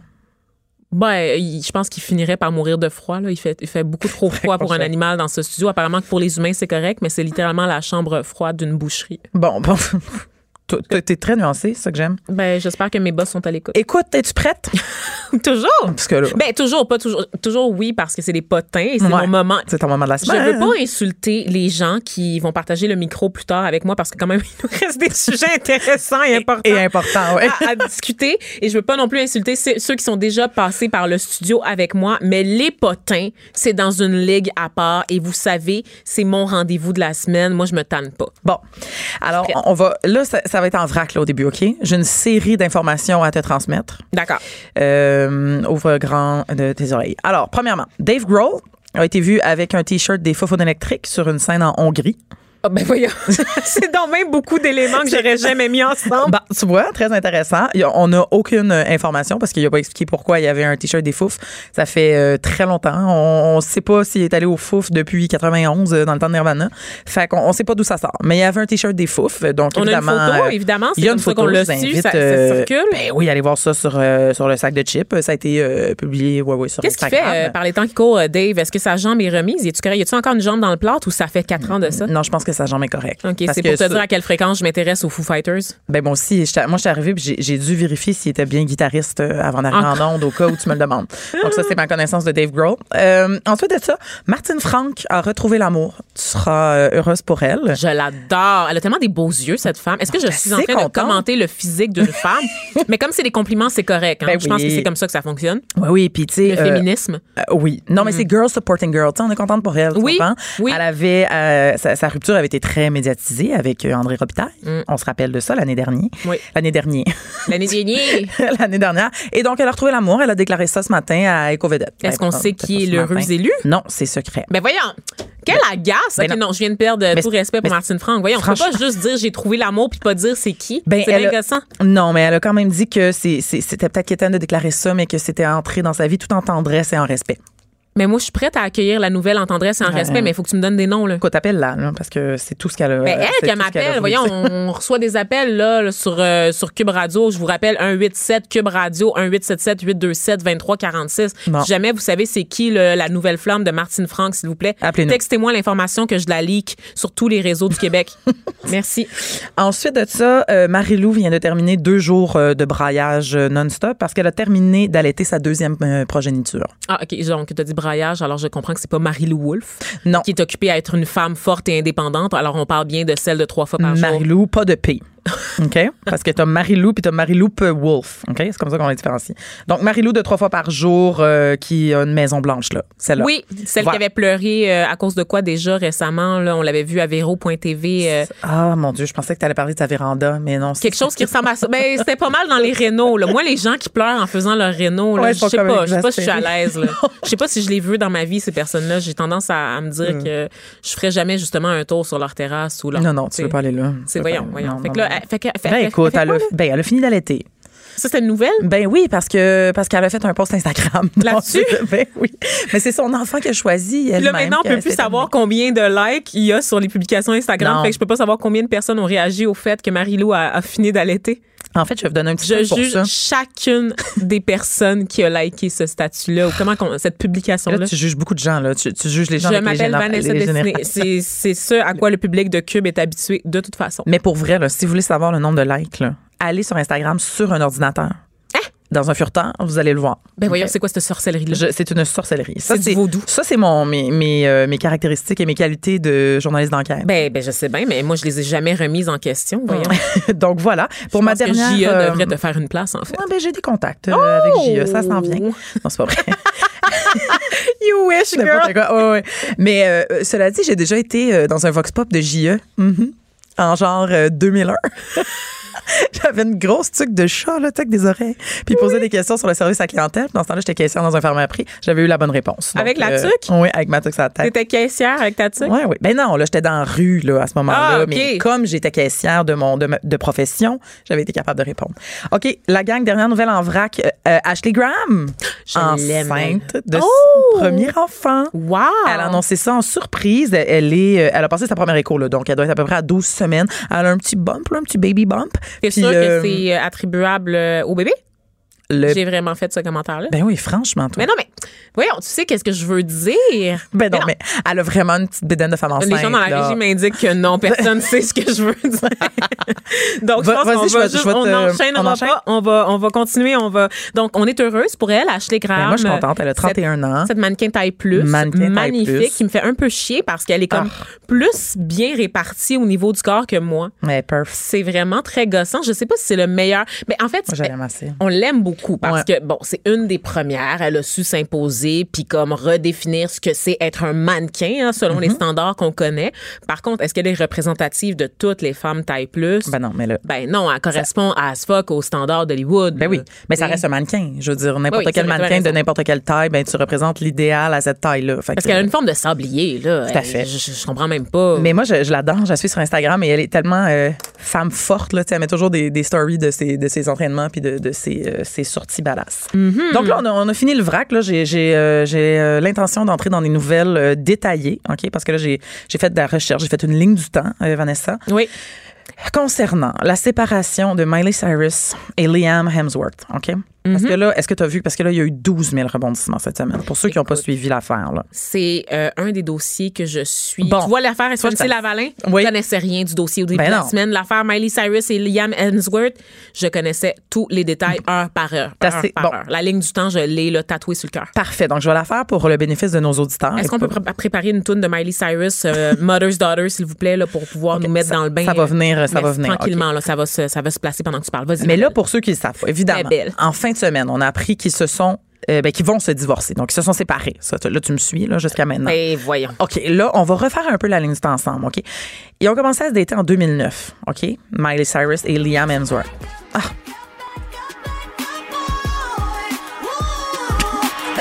Je danse avec le petit doigt levé. T'aimes ça? T'aimes ça pour vrai? J'adore cette tune là Ah ouais? Mais le clip, le clip est génial. Elle, elle rend hommage euh, à la diversité euh, corporelle, entre autres. Elle rend hommage aussi. euh, elle, elle aide les femmes à comprendre qu'il n'y a pas une seule définition d'être euh, dans la façon d'être une femme. Yo, C'est super bon là. Qu'est-ce que qu'est-ce que vous dites là? Non, pas ça, c'est pas ça. Non. Ben entre ça puis les Foo Fighters, là, voyons. Ah, yark. Quel choix de merde. Je me donne la mort. Je suis désolée. Non mais c'est Ouais, vrai. Aucun des deux, je pense. Non, je pense que je... Non, je peux pas répondre. Alors, euh, ils se sont séparés. Bon, c'est c'est bien triste. Et là, là, tu sais qu'est-ce qui est arrivé? Miley Cyrus, vu en train de frencher une fille en Italie. pleine bouche, à pleine gueule, il faut le dire, parce que Ah. c'est vraiment. euh, Ben, on sait qu'elle sort Ouais. souvent la langue, hein. Fait que euh, vous pouvez imaginer le spectacle. Oui, donc il y, a- y y eu des photos qui ont commencé à. Mais tu sais, c'est à peu près arrivé en même temps, les publications de ces photos-là, que la sortie publique, l'annonce de leur séparation. Fait que là, les gens étaient comme, franchement, n'a pas perdu de temps. Comme si euh, ça faisait pas quelques jours, dans le fond, qu'ils étaient séparés pour vrai. En tout cas, des fois, les gens ne comprennent pas Les tout. gens, comprennent les pas gens. tout. Donc là, cette fille-là, cette belle, cette belle blonde, c'est Caitlyn Carter. OK? Femme de Brody Jenner. Oh le my God! Demi-frère des Kardashians. Parce que qu'est-ce qu'on a dit souvent dans cette chronique? Tout revient toujours aux Kardashians d'une façon ou d'une C'est autre. les OK? Illuminati, en fait. C'est les Illuminati. Mais là, cela dit, c'est tout ce qu'ils ont à voir là-dedans. là. Les Kardashians, j'ai terminé leur implication dans cette nouvelle. Mais, C'est sûr? ben, Je suis un peu déçue. ben, Brody Jenner, ben, on peut revenir sur Brody Jenner, leur demi-frère quand même. Oui, qui est sorti avec Avril Lavigne quelque part entre 2006 et 2008. Dans le temps qu'elle était euh, à qu'elle se la met des skates, là, ben, partout. Non, pas ce temps-là. euh, c'est plus sa, ce- sa Attends. période girlfriend. Un peu après, Ouais, ouais, ouais, ouais, ouais, on se rappelle de ça. Ouf. Ah, Avril. Hey, là, on dérape, là. C'était pas, que- c'était pas correct d'aimer euh, Avril Lavigne là, quand elle a recommencé à être girly puis tout ça. Là. Ouais, girly, là? Dans ma tête, elle est comme un peu, pas gothique, Non, mais. elle, est- non, elle a été remplacée. Ah non. Elle a été remplacée parce que, en fait, elle est morte il y a quelques années. Elle a été remplacée par un sosie. Ah, ça, c'est dans le temps où elle avait la maladie de Lyme, puis on la voyait plus. Lyme, Il y a- whatever. il y a des, des folles rumeurs qui courent sur Internet sur le fait que la Avril Lavigne qui Ben- performe en ce moment n'est pas la vraie. Ben non, c'est un- Et Moi, tu sais comment oui. j'aime les théories du complot. J'ai- J'avais suivi ça avec intérêt dans le Ben, temps. j'espère bien. Ah, non, Journalisme d'enquête où on l'est pas, hein? Exactement. C'est ça. Fait que voilà, fait que là, ça a fait du beef, là, ça a bien fait du beef, alors que c'est pas nouveau. Miley Cyrus avait déjà parlé de sa pansexualité euh, ouvertement en 2015. Fait que ça fait quand même quatre ans, là. La gang, c'était pas tant que ça une surprise. Elle a le droit, hein. Peut bien Frenchie qui a veut sur un, sur un boat. Et se frotter sur des, des, des gants styromousse si elle le veut.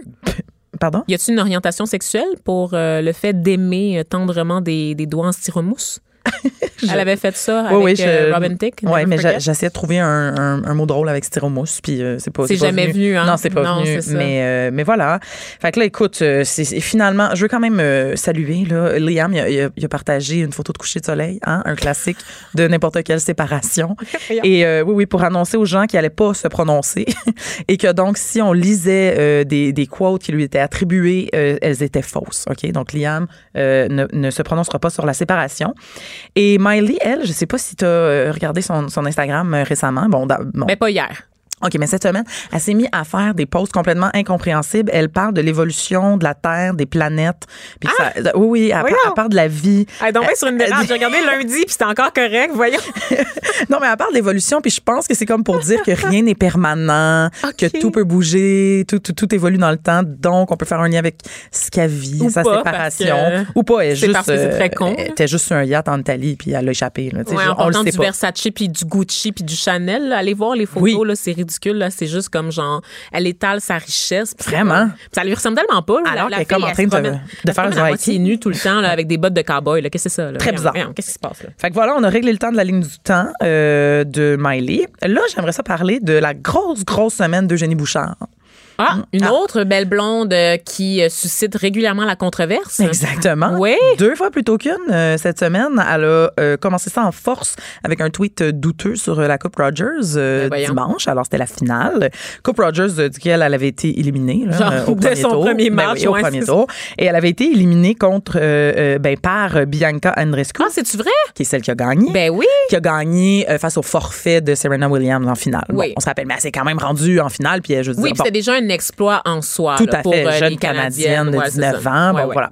Et là, donc là, elle remporte euh, face à face à l'abandon. Et là, toi, t'as euh, Eugénie Bouchard qui tweet, mais en anglais, mais je vous le traduis là. Oui, parce qu'elle parle pas français. Ah non, ben, elle vient quand même de Westmount, là, c'est Ouais, difficile. c'est ça, c'est pas Bon. facile. Alors, elle dit, alors dans le fond, si je comprends bien, j'aurais pas gagné, moi, la Coupe Rogers. Tu sais, avec un petit winky winky. Ah, un petit clin d'œil. Non, mais c'est parce qu'il aurait fallu que tu te rendes en finale, ma Ben, belle. mais c'est ce que tout le monde Tu gagnes au moins ton premier match, ma belle. Ben c'est ça, c'est ce que Ben tout voyons. le monde s'est mis. Elle, elle a mis le feu à Twitter avec ça parce que tout le monde était comme, ben voyons, garde-toi une petite gêne. tu sais, c'est- Ben, qu'est-ce que tu fais là? Ben. T'aurais pas pu gagner. Commence par être bonne, puis peut-être que tu pourrais être coquille, maintenant. C'est ça. Mais là, en tout cas, elle est revenue parce que là, il y a eu un déferlement de tweets haineux. Fait que là, elle est revenue puis elle était comme, oh, I'm just kidding. Puis après ça, elle est revenue encore pour faire un tweet officiel pour féliciter euh, la gagnante. Donc, Gênant. là, c'est ça. Est-ce que c'est gênant? Est-ce que c'est de l'humour euh, raté? C'est, à moi, vous de vous Je faire suis toujours la première à défendre Eugénie Bouchard lorsqu'on s'en prend à elle sur son physique, sur le fait qu'elle a pas juste qu'elle prend des poses sexy Ah oui, en elle- bikini. Elle a le droit, elle a un beau corps. Et moi, si j'avais son corps, je le flasherais tout le temps. Je serais tout le temps nue. Je vous le dis, j'animerais nue. Je veux dire, c'est pas parce Oh que Dieu, j'ai- pas vraiment ça. Euh, J'ai essayé d'enchaîner. Oui, non, j'ai pas. Merci, j'ai merci. essayé, mais pas je, je regrette tellement là, la dernière phrase que j'ai dit. J'espère qu'ils vont la découper, ça se retrouvera pas sur le web. S'il vous plaît, ça va me suivre jusqu'à la fin de ma carrière. Euh, mais plus sérieusement, euh, je suis toujours la première à défendre euh, Eugénie Bouchard parce que Mhm. bon, les gens la traitent de superficielle. Les gens lui disent qu'elle est poche. Puis je veux dire, ah, c'est qu'elle est poche. Là, à un moment donné, on n'a pas besoin de lui tomber dessus. Elle fait ce 112e. qu'elle a à faire. Non, ben, je veux juste le préciser. pour s'améliorer. Puis on n'est pas à sa place, on n'est pas dans ses souliers, on sait pas ce qu'elle vit. Fait que c'est pas à nous, là, nous, euh, joueurs de tennis de salon, là, de- Ah oui. d'essayer de lui trouver un, un training de ouf pour lui permettre de gagner ses matchs, là. OK, là. Euh, Étouffez-vous avec vos crottes de fromage, là, les commentateurs de, de salon. Laissez-la tranquille. Mais je trouve Par ça. contre, Ben, c'est ça, là. Quand elle fait des petites sorties comme ça, là, où est-ce qu'elle s'en prend à d'autres femmes, là, je suis comme, sérieusement? C'est ça. Sérieusement, Eugénie? Mais attends, là, parce que pour continuer sur cette même lancée, parce que t'as pas encore entendu sa deuxième Ah, controverse. Parce que Ok, là, avec. ça, c'est juste Ça, c'était la première. Ah, mais là, avec avec ce que trois tu tweets. je, veux, Ok. je veux voir ce que tu vas penser de la prochaine parce que ça, ça touche un peu ce que tu viens de dire. Euh, ça, c'est mardi, donc deux jours après sa première controverse. Elle a tweeté une photo d'elle euh, en action là, sur le terrain où elle porte une, une brassière de, de sport, donc assez courte.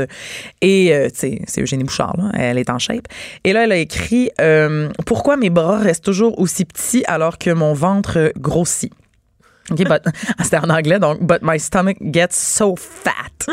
Fishing for compliments. Ben- l'expression qu'on utilise, ça, c'est quand tu, tu mets quelque chose où est-ce que tu mets une photo de toi où est-ce que t'es vraiment chic puis super arrangé. Puis là, tu dis, oh my God, je suis tellement laide là-dessus dans l'espoir que tous tes commentateurs, tes abonnés Instagram ou Facebook viennent te donner un boost d'estime pour te dire à quel point t'es belle et susciter aussi la jalousie chez tes amis de filles parce que t'es vraiment fière de ton look du jour. Ben, mais c'est, mais c'est parce Qu'on est méchante entre nous, les filles, des fois. Mais tu sais, dans un moment, justement, on disait qu'elle était tout le temps critiquée, puis blablabla. Puis là, je suis comme, attends, mais t'es une athlète, sais, super en shape, t'es un modèle pour plein Ben de gens.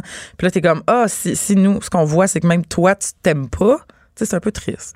Bon. C'est clairement qu'elle s'aime. Voyons donc. Elle est tout le temps Ben, en train d'exhiber euh, son corps. là. Peut-être ben, qu'elle a je- des complexes, hein, parce que c'est pas parce que t'es es, super beau. tu- Je sais pas. là. Peut-être qu'elle a une verrue plantaire dégueulasse Hey, qui ça, la ça complexe. une vie, ça, Peut-être Vanessa, peut-être une qu'elle a- verrue. peut-être qu'elle a le pied d'athlète puis on le sait même pas. Qui sait, OK? Elle a peut-être des pieds vraiment laids, là. Puis ça, ça peut être très complexant, là. Moi, j'ai des beaux pieds, là. Tu verras fétiche quand tu les regardes. Mais, mais je peux comprendre. Elle a peut-être quelque chose, euh, Eugénie, qui, qui, qui tourne pas rond euh, au niveau de son apparence physique, qui la complexe. Je je suis correcte avec ça, mais là, là, ça, ça j'y crois pas. Bon, je t'avais Ça, dit. je crois pas. Là. Elle voulait juste avoir de l'attention. Voilà. C'est vraiment. euh, ça fait très attention whore. Je suis désolée. Je l'ai dit. C'est dit. Bon, OK. Fait qu'on a réglé le cas d'Eugénie. Bah oui, puis. Fait que t'as euh, pas aimé ces deux sorties de la semaine, c'est ça que pas je, si je, me- je peux me Pas résumer du tes tout. Puis là, j'ai quasiment le goût de me transformer en ces vieux monsieur blancs qui sont comme concentre-toi dans sur ton tennis. Non, fais pas ça. Fais- non, je fais veux pas, ça, par exemple. Je Va pas là. faire ça. Je veux pas aller là. Reviens un peu en arrière. Je vais laisser ça à d'autres. OK. Est-ce qu'on on a, on a le temps pour euh, une dernière quand même? Toujours. OK. Parce, que c'est les potins, c'est juste parce que c'est toi. OK.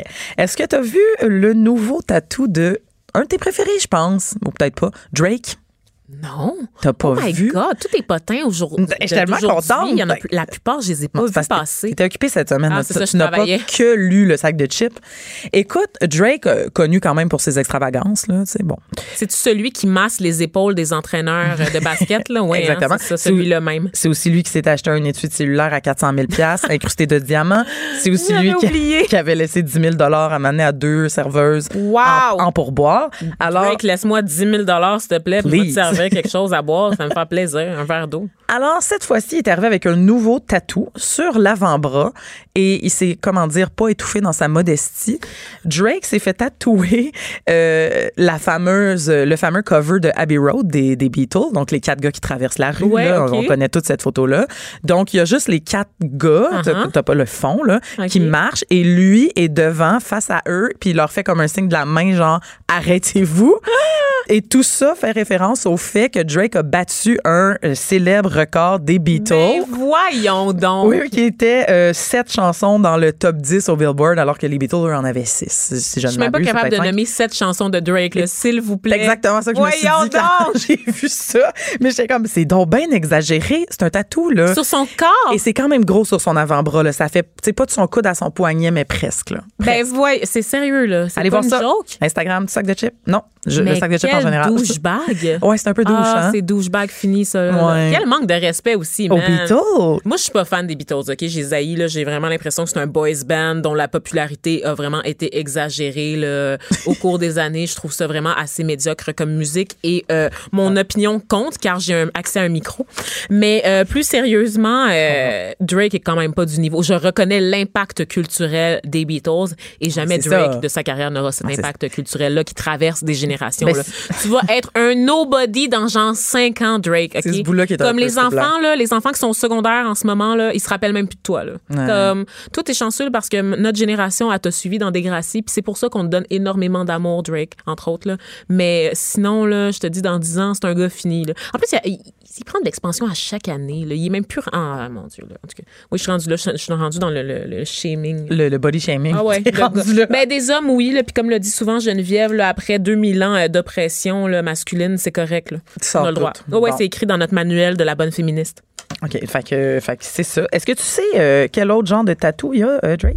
Ben, je sais pas. J'imagine qu'il y a un tatou de sa propre face quelque part sur son corps. je sais pas. Rendu là. Mais je sais juste pour donner, pour vous situer un peu, là, il y a un tatou de, de Rihanna qui mange un cornet de crème glacée. Ah, il y a, l'emoji des mains qui prient, puis il y a la grosse tour du CN. ce, que, tout le monde veut en tatou. Ben voyons, Ouais, voyons. ouais. Il y a la face de Rihanna qui mange de la crème glacée tatouée sur son corps. Même. Chris Brown s'est pas rendu là. Ah. Ça, c'est celui qui avait tapoché Rihanna, on se rappelle, puis qui était un peu creepy. Un batteur de femmes. Un batteur de femmes qui arrêtait pas de la contacter sur genre les réseaux sociaux. Là. Puis ça, c'est weird parce qu'on peut tous le voir. Ah. Ah, que- publiquement? Ben oui. Il était pas en message privé. Mais hein. non, c'est ça. Fait Ah, moi, les voit. Fait que comme arrête, là. Arrête ne- de lui écrire ou arrête de, de parler d'elle dans tes chansons ou dans tes entrevues pour te faire un maximum de capital, là, puis Ouais, d'attirer euh, l'attention sur toi parce que t'as pas eu une bonne chanson dans les dix dernières années. C'est vraiment gossant. Mais là, Drake, ah, ah, ah, Ouais. Donc, c'est ça. Ça, qu'on que- l'aime pas, on l'aime plus. On- Est-ce qu'on est-ce qu'on a déjà aimé la question que je me pose? Ben, moi, non. Je l'ai juste aimé dans Work de Rihanna. Ah, c'est pas vrai, non, j'ai un album de Drake sur mon téléphone. J'ai un album complet de lui. Bon, là, euh, Ah, c'est gênant. t'as été déstabilisé, déstabilisé par ma Ah, nouvelle. man, je suis passée aux aveux puis je suis pas bien. J'ai besoin de la pause pour m'en remettre. Geneviève Peterson, la seule effrontée qui sait se faire aimer. Jusqu'à 15, vous écoutez Les effrontés. De retour euh, aux effrontés, euh, je voulais remercier Caroline J. Murphy euh, du sac de chips chef de marque pour euh, ce- cette portion du site là, qui a maintenant en fait qui, qui est indépendant, qui ont son propre site, qui me fait mourir de rire. Cette fille a toujours les meilleurs potins et elle les livre avec une telle avec un tel dynamisme. Et là, j'aimerais revenir sur la chronique de Master Bugarici parce qu'il y a des, des gens qui réagissent. Justine April euh, qui nous a écrit sur la page Facebook des effrontés pour me dire qu'il y avait avec les élèves du secondaire euh, dans, dans son secteur un projet de peinture pour les murs de, leur cafétéria, de leur salle d'études. Et comme ils n'avaient pas de carte donc de permis du CCQ, euh, donc de, de la construction du Québec, le projet a été avo- avorté, donc il a été stoppé. Alors évidemment, il y a eu du chiolage et ce qu'elle constate, c'est que c'est difficile de faire des projets pour améliorer nos écoles. Euh, donc cette dame-là qui dit en fait que que, que c'est c'est c'est salue entre autres l'initiative de Master Bugarici de s'impliquer dans nos communautés, mais semble-t-il que parfois on a des bâtons dans les roues. Donc même quand on essaie de faire une différence à petite échelle, c'est pas toujours facile. Donc c'est un peu plate parce que tu sais, d'une part on est en attente du gouvernement pour rénover nos écoles et de l'autre part quand nous on essaie de faire des changements de notre côté en s'appuyant sur les ressources dont on dispose dans la communauté, ben c'est bloqué à cause de règlements gouvernementaux. Donc euh, au provincial, évidemment, on comprend pourquoi ça existe ces règlements-là, puis que c'est pas tout le monde qui peut se à faire de la construction ou à faire des rénovations sans aller chercher son permis. On est d'accord là-dessus, mais reste que il devrait avoir certaines mesures pour permettre euh, aux gens d'investir, de s'occuper des institutions dans leur secteur, donc de donner un, bon petit coup de pouce ou un bon petit coup de balai dans les écoles de leur région. Alors merci euh, beaucoup Justine April pour votre commentaire et chers in- chers auditeurs, si vous en avez d'autres, si vous avez des commentaires à faire, que ce soit sur la chronique de Master Bugarici ou sur les choses dont on a discuté jusqu'à présent, n'hésitez pas à le faire. Écrivez-nous sur la page Facebook des effrontés. C'est toujours un plaisir de vous répondre, même si on est on est un petit peu plus mollo en ce moment sur la page Facebook parce que c'est l'été, on sait que vous êtes occupés aussi en général, mais si jamais vous êtes à l'écoute puis vous avez des commentaires, allez-y. Je vous rappelle que vous pouvez toujours nous rejoindre en studio, soit en nous appelant ou en nous textant au 1877 827 2346. C'est le 1877 827 2346 ou le 187 Cube Radio. Donc, on poursuit euh, avec cette fois une nouvelle étude anglaise qui est sortie récemment qui suggère que les médias sociaux pourraient nuire à la santé mentale des adolescentes.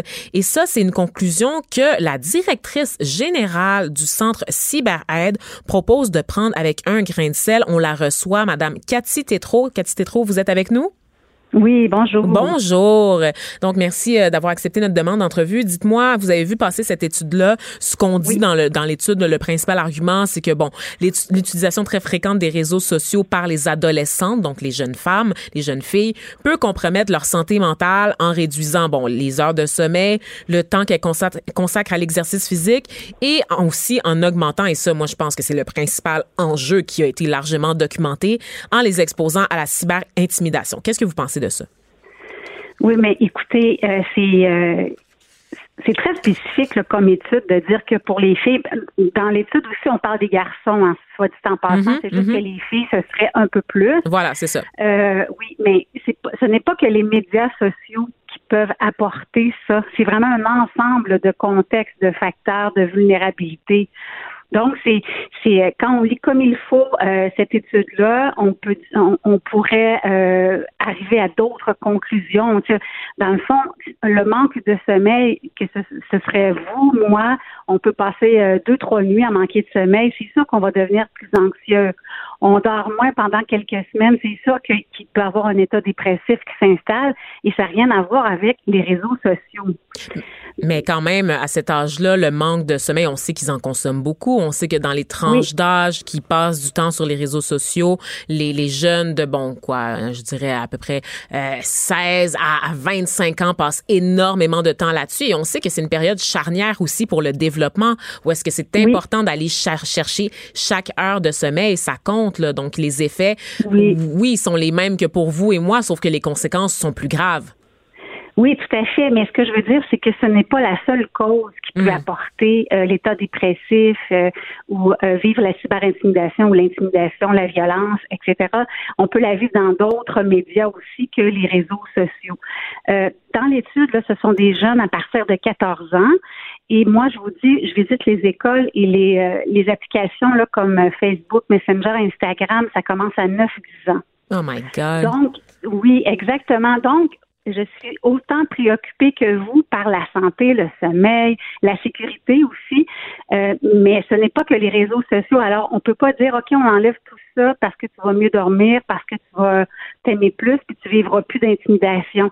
Le, le, le, contexte dans lequel ça a été présenté, cette étude-là, c'est un peu alarmiste à mon goût. Ah ouais, hein? Mais, mais c'est vrai, par contre, que l'utilisation des écrans, que ce soit avec des jeux YouTube, Netflix ou peu importe, ça va nuire au sommeil, ça va nuire à la sédentarité, ça va nuire aussi au développement des compétences sociales, au développement des euh, euh des relations, euh, euh, tu sais par exemple la gestion des émotions, les conflits, bon, etc. Alors oui, ça nuit à tout ce qu'ils ont dit, mais c'est dans, c'est, on peut appliquer ça aussi dans plusieurs contextes. Alors, c'est ça qui est difficile pour moi de dire, euh, écoutez, pourquoi les garçons sont moins souvent sur les réseaux sociaux? Parce qu'ils sont plus souvent sur les jeux de console ou les jeux en ligne. Mm-hmm. Euh, donc, il aurait fallu aller voir aussi pourquoi il y a moins de garçons. Pourquoi les filles utilisent plus les réseaux sociaux, ben parce que les filles, ça aime ça placoter, se comparer, mettre des photos. Euh, bon, alors ça va, c'est pas en tant que telle la fille, c'est vraiment plus avec le, le les besoins comblés des êtres humains. que, donc, il peut y avoir des personnes âgées aussi que ça peut nuire à leur sommeil d'aller sur les réseaux sociaux. Il peut avoir. Alors, c'est. Mais comme je vous dis, là, ça commence très, très tôt et mm. que peu importe qu'est-ce que c'est là, comme application, oui. que ce soit pas un réseau, ben ça, ça va nuire quand même un peu au sommeil, ça peut apporter quand même un côté dépressif si à quelque part l'enfant ne vit pas d'autres activités sociales amusantes, fait pas de sport. C'est ça, parce que c'est pas juste le sommeil. Pour vous remettre en contexte, là, vous et les auditeurs, ben vous, je sais que vous avez consulté l'étude, mais quand même, pour remettre en contexte, bon, c'est une, une, une, étude faite par l'Institut de la santé de l'enfant Great Ormond Street de l'University College de Londres, évidemment avec leur titre infini. Euh, l'étude a porté sur. impressionnant. c'est toujours très intimidant le cas, ça vient de l'Angleterre. Euh, c'est une étude qui a été portée sur près de 10 000 adolescents, filles et garçons, vous le disiez, âgés de 13 à 16 ans, qui ont été suivis pendant trois ans entre 2015 et 2015. Euh, 2013, pardon, et 2015. Et ce que les chercheurs disaient, ben, c'est pas tant que les médias, les médias sociaux avaient un effet négatif, c'est que les médias sociaux empêchent les jeunes filles de faire d'autres activités qui auraient des effets positifs. Et là, nous, à l'émission, Geneviève et moi, on aime bien recevoir Filles Actives. Tu sais, Filles Actives, je sais pas si vous connaissez l'organisme, mais c'est un organisme, ben, c'est ça, qui vise à faire la promotion de l'activité physique chez les jeunes filles. Oui, ils sont beaucoup dans les écoles. Oui, c'est ça exactement. Ils avaient Tesha Virtue, euh, la patineuse Oui. artistique, la championne olympique comme porte-parole notamment, qui est ambassadrice euh, de l'organisation. Et les chiffres qu'ils ont compilés ne mentent pas. En fait, ce qu'on constate, c'est à l'adolescence, les filles délaissent de plus en plus l'activité physique pour toutes sortes de raisons, euh, que Pour ce soit toutes sortes de raisons. Oui. Voilà. Mais c'est ça. Voilà. Mais là, le, le fait qu'elles aient accès maintenant aux réseaux sociaux, ça accentue le fait qu'elles s'intéressent pas aux activités physiques, au sport, au fait de sortir à l'extérieur, à d'autres formes de socialisation. Donc ça, c'est inquiétant. Au-delà de l'aspect Oui. du sommeil, c'est le fait que nos filles, plutôt que d'aller jouer dehors, et là, vous parliez tantôt de la différence entre les filles et les garçons, que les gars étaient sur des consoles. OK, mais justement, les gars continuent d'aller jouer dehors, continuent de faire du sport, alors que les filles en font moins déjà à la base à l'adolescence. Et avec les réseaux sociaux, ça les, garde enfermés à la maison encore plus, tu sais. Moi, j'aurais tendance à penser aussi que dans les années 2013-2015, déjà, quand j'allais dans les écoles, l'information était moins présente. Il n'y avait pas de mode d'emploi, ni les parents, ni les écoles. C'était très problématique, euh, le temps, euh, les activités, pourquoi, les besoins comblés, etc. Aujourd'hui, il y en a peut-être un peu moins de jeunes qui vont rester aussi longtemps, il y en- j'espère, avec toute la prévention et l'information qu'on peut donner ce que vous apportez, oui, ça peut, euh, oui, ça, ça comble des besoins. Puis là, la question, elle est pourquoi les jeunes filles diminuent les activités sportives? Et vont sur Internet ou sur les réseaux sociaux?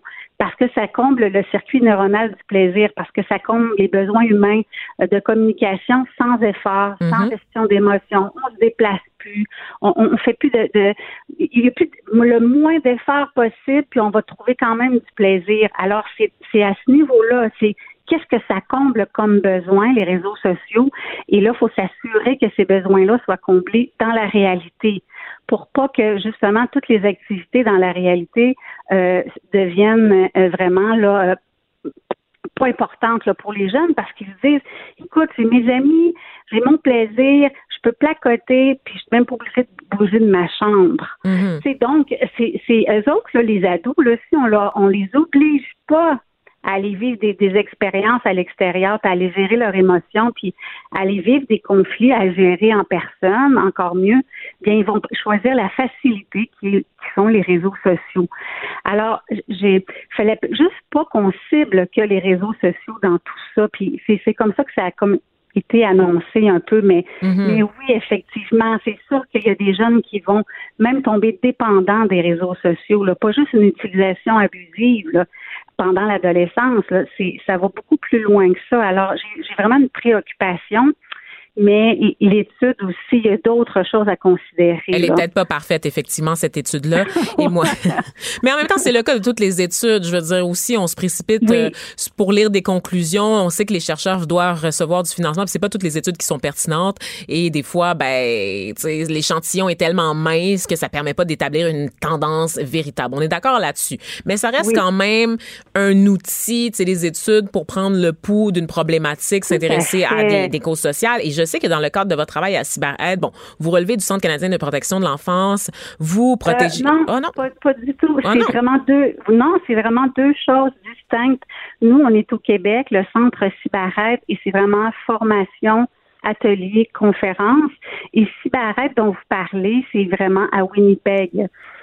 Donc, c'est c'est c'est plate de dire ça. Non, Ben non, mais c'est correct. Mais dans le fond, vous, comme, ben c'est ça, mais vous fournissez quand même des ressources pour les jeunes, Ah, à notamment en ligne. C'est ça pour la protection Oui, puis ben développer oui, des oh, saines habitudes numériques.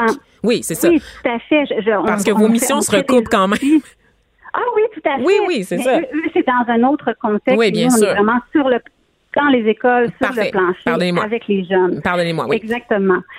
Euh, donc, euh, c'est ça, tu sais, habituellement, c'est ça, je suis au devant, puis euh, justement, tout ce qui peut passer pour pour appuyer notre cause, je le prends. Alors, je l'ai bien lu, cette étude-là, et je l'ai fait lire aussi par euh, Ben, c'est docteurs ça. et psychologues, parce que je me suis dit, est-ce que je peux m'en servir dans, dans mes différentes actions? Et il y a des choses qui s'opposent dans l'étude. Alors, j'ai préféré rester euh, prudente, justement parce qu'il y a différentes causes à la dépression. Euh, et ils n'ont pas parlé de troubles hein, dans l'étude, ils ont parlé juste d'états Mhm. dépressifs, possiblement. Alors, tu sais, il faudrait pas non plus. Moi, ce que j'ai peur, c'est qu'il y a des parents qui disent, ben, on enlève tout ça. Tu sais, D'un côté, là, c'est quand même plaisant pour les jeunes. Alors, tu sais, il faut faire la, la part des choses. Il faut vraiment prioriser encore une fois la santé, la sécurité, Ben mais oui. en l'âge, comme je vous dis, là, c'est plus ça aussi aujourd'hui. Les petits, est-ce que les petits sont plus vulnérables parce que leur étude est à partir de, de, de 14 ans? Mais euh, là, peut-être qu'il en s'en prendrait une autre à partir de 9 ans. Oui, mais Puis- quand, puis là, oui. mais quand même, je vous écoute parler, puis je, je- là, là, je veux pas lancer de quoi que ce soit comme accusation, Non, mais j'ai quand même l'impression qu'on minimise l'exposition des jeunes en général euh, à la technologie, aux réseaux sociaux, quand on sait qu'il y a vraiment des problèmes qui sont créés à partir de ça. là. Euh, donc, est-ce qu'on n'est pas sans vouloir euh, tomber dans le discours alarmiste, est-ce qu'on n'est pas exactement en train de faire le contraire, c'est-à-dire de, de tomber dans l'autre extrême qui est le fait de dire ben non, tout est correct, tout va bien, les jeunes, ils ont une consommation responsable des réseaux sociaux, des nouvelles technologies, Ah, on n'a pas à s'inquiéter. Ah, non, pas du tout. Bon, Au contraire, il, y a, il y a un grand manque d'informations. Voilà. Euh, les tablettes qui sont entrées dans les écoles, les tableaux interactifs, il y a- il y a des modes d'emploi techniques qui sont entrés, mais aucun mode d'emploi comportemental euh, sur la santé, sur la sécurité. Alors, tranquillement, les parents, les écoles ramassent les conséquences d'un- d'une utilisation abusive ou, ou irresponsable. Une grande banalisation. C'est- C'est-à-dire que si vous me demandez, là, sans cette étude-là, Oui. elle est où ma préoccupation? Elle est à la même place que vous. Ah Mais oui, je hein, Oui, je m'appuierai pas sur cette étude-là, par contre. D'accord. Donc, je vais m'appuyer plutôt sur tout ce que je, tout ce que je vois terrain et ce que moi j'ai étudié. Euh, en ce moment, je suis aux études et, et j'ai jamais arrêté d'étudier parce que ce sont tous les comportements des jeunes, autant la violence, la dépendance que la sexualité qu'ils vivent sur Internet. Mhm. Alors, elle, elle, oui, j'ai une grande préoccupation, il y a une banalisation, euh, il y a énormément de, de, de plateformes, de forums sur lesquels on voit des choses. Ma foi, euh, les gens ne sont pas prêts à voir ça, mais pas du tout. Ils ont Quel pas la genre de maturité. choses? On est entre nous, là, Euh, entre adultes. on est entre nous. Euh, ben, il y a des sites, euh, ben, d'ailleurs, les sites pornographiques sont Bien très sûr. accessibles. Alors, les petits peuvent euh, naturellement euh, y aller. Il y a des applications, il y a le- des jeux de console ou des jeux violents aussi qui sont euh, cotés 18 ans, mais les jeunes ont accès à ça aussi. C'est quand même très violent. Il y a de la porno, de la criminalité. Alors, moi, on- on- quand j'arrive dans les écoles primaires pour faire des ateliers, Bien, les jeunes, je suis pas la mère, hein, je suis pas l'autorité, je suis pas l'enseignante. Alors, lève la main, puis ça me confie. euh, moi, je vais là, je vais sur Snapchat, Ah ouais, un hein. compte Facebook, euh, je vais, je vais sur telle chose, et c'est là où je me dis, oh, faut que je descende de plus en plus mon information face aux parents en disant, écoutez, là, il y a un côté sécuritaire, il y a un côté santé que vous devez absolument vous préoccuper parce que vos enfants, c'est déjà c'est déjà trop loin d'aller sur tout ça quand tu as 9, 10 ans là. Mhm. Alors, tu sais, je suis je me je pense que je vais aller dans les cours prénataux. Ah, à ce point-là, à ce point-là. Ben, juste pour que les parents sachent qu'à 0-2 ans, c'est zéro écran. Oh, Pour- Oui, Mhm. exactement. c'est un beau slogan, ça. C'est un très bon slogan. Oui, c'est je sais pas où j'ai pris ça, mais oui, 0-2 ans, là, c'est vraiment pas d'écran. Puis après ça, après deux ans, c'est très minime. Puis la télévision, elle est comprise, là, la tablette, Ouais, le ouais, ouais. cellulaire, tout ça. Là. Alors les parents, eux, de leur côté, ben ils manquent d'informations. Alors ils vont être fiers que leur enfant puisse naviguer, puisse aller là déjà en, en- en bas âge.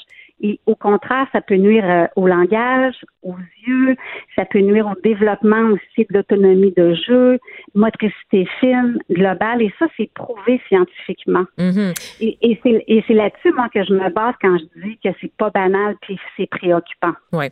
Puis en terminant, euh, Madame Tétro, moi quand même, Oui. euh, je, je suis bon, d'accord. Je, je suis de celles qui trouvent qu'on a trop facilement accès à la, à la nouvelle technologie, que les réseaux sociaux ont une trop grande emprise sur notre vie au quotidien. Oui. Pour tous les adultes, puis évidemment pour les plus jeunes, où est-ce que, comme je l'ai dit, les impacts sont différents. Euh, Par contre, Oui. on, on a un autre discours et je dois dire que je suis quand même aussi d'accord sur ce point-là, sur le fait que les réseaux sociaux, c'est quand même un facteur pour briser l'isolement. C'est que ça devient un outil aussi pour beaucoup de jeunes pour se sentir mieux dans leur peau, pour se créer des réseaux d'amis qu'ils n'auraient pas autrement dans la vraie vie, euh, pour euh, voir des messages positifs. On, on parle beaucoup là, par les temps qui courent là, des, euh, des, des messages entourant la diversité corporelle. C'est c'est la culture Instagram qui a amené ça quand même, l'acceptation Oui, de soi. là. Donc, il y a du bon dans les réseaux sociaux. On Oui, peut pas passer notre a temps à les démoniser. Non, exactement. C'est très utile et c'est très agréable et c'est le côté agréable émotionnel qui peut apporter des problèmes. Mais c'est très utile, même les réseaux sociaux d'un côté. Quand vous dites l'isolement, là, c'est très, très important. Si mon enfant est timide et peut se faire un réseau social euh, euh, avec avec les jeux ou avec euh, les, les, réseaux sociaux, ben tant mieux.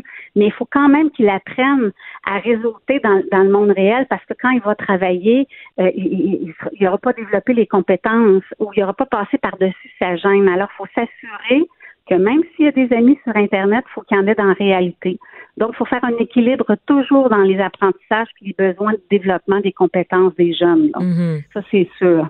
Ah ben c'est super, ben c'est ça. On fait quand même le tour de la question. Donc du bon, du mauvais, faut en Oui. prendre, faut en laisser. Puis faut pas non plus se laisser impressionner par chaque nouvelle étude qui sort sur le sujet parce que bon, le, le portrait est beaucoup plus complexe que qu'une conclusion dit, là. Vous l'avez dit, c'est beaucoup plus complexe. C'est ça. C'est la morale. C'est la morale de cette histoire. Donc, euh, merci à vous, Cathy Tétrault. Vous êtes directrice Merci beaucoup. générale. Ben, ça fait plaisir du Centre CyberAide. Et là, je rappelle que c'est celui au Québec, pas celui à Winnipeg, mais que vous donnez des ressources là, pour euh, tout ce qui a trait à la dépendance euh, aux, produits en ligne, donc euh, à l'accès aux nouvelles technologies. Et on peut, si on a besoin de ressources, justement, si on se pose des questions en tant que parent, j'imagine qu'on peut aller sur le site web pour trouver des ressources. Oui, le site Internet, une section outils. Mhm. Puis, il y a des ressources aussi qu'on a ajoutées, par exemple, Calac, Cavac, Oui. Euh, tout ce que les parents peuvent vivre avec leur enfant, bien, on a mis des ressources aussi euh, pour euh, en ligne. Donc, il y a vraiment des, des- Mm. oui, c'est ça. Il y a des, chaque organisme a sa mission. Puis euh, nous, c'est vraiment en prévention puis en formation. Donc euh, voilà. Merci, merci encore euh, à vous d'avoir été des nôtres aujourd'hui. Oui. Donc, merci, bonne merci journée. à une prochaine fois. Au revoir. Écrivaine, Blogueuse. scénariste et animatrice. Geneviève Peterson. La Wonder Woman de Cube Radio. On est de retour euh, cette fois pour faire le point, euh, le suivi sur euh, l'armée canadienne. Vous le savez, Geneviève et moi, on se tient toujours au courant euh, de ce qui se passe au sein de l'armée parce qu'on on est euh, sans, sans nécessairement être fan de l'institution qu'est l'armée en tant que telle. On respecte beaucoup le travail des gens qui sont membres des forces armées canadiennes. On a reçu le mois dernier deux femmes militaires qui étaient venues justement nous parler de leur réalité, qui est souvent méconnue ou mal comprise par l'ensemble de la population en général. C'est pas populaire l'armée. Généralement, les points de vue sont défavorables envers leurs activités. Il reste qu'il y a des, des hommes, des femmes qui travaillent là tous les jours et qui tentent quand même euh, de faire leur part et de contribuer à leur société. Donc, c'est sûr qu'on suit de près euh, les dossiers qui, qui concernent euh, les forces armées canadiennes, comme je le disais, et évidemment, le dossier qui fait couler de l'encre depuis de nombreuses années, c'est celui des inconduites sexuelles.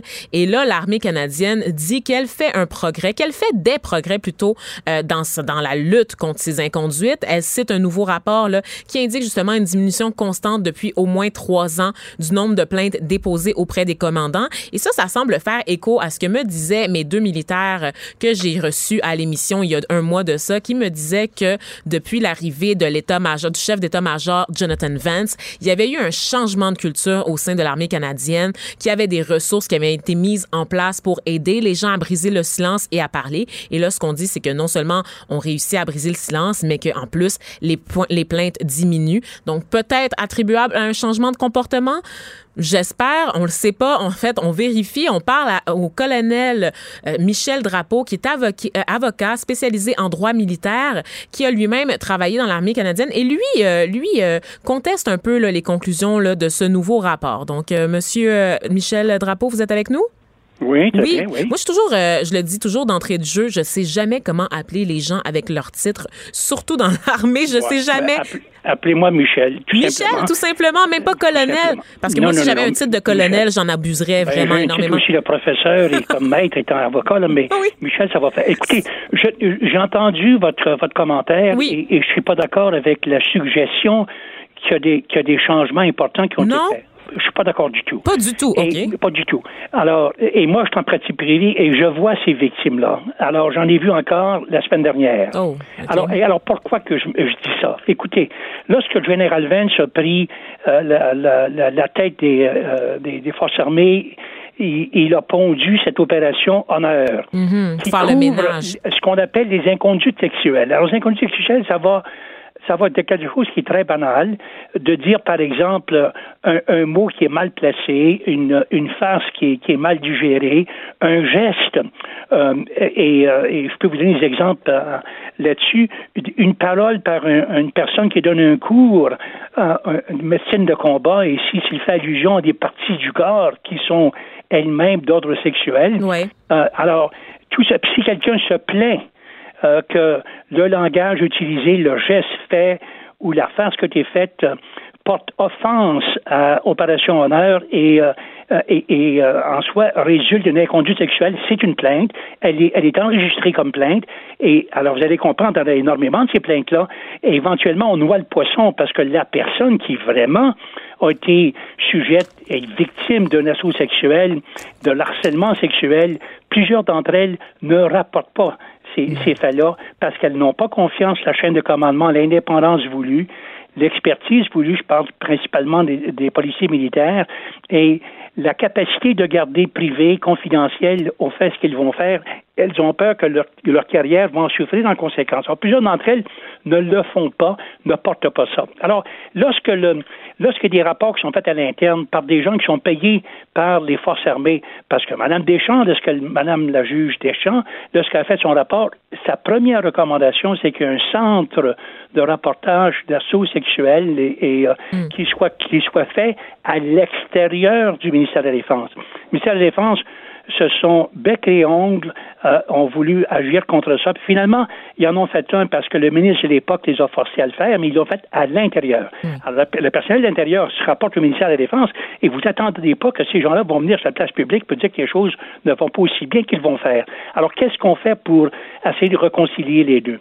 Alors, le, le, chef de la défense, le général Vance, a demandé en, 1900, en, 2017 à Statistique Canada de faire une enquête. Il y a eu à peu près 60 000 personnes qui ont répondu, ont répondu au sondage. C'est immense. Lorsqu'on fait des projections au niveau électoral, on se sert un sondage de 1000 personnes. Il y en a 60 000 qui ont répondu.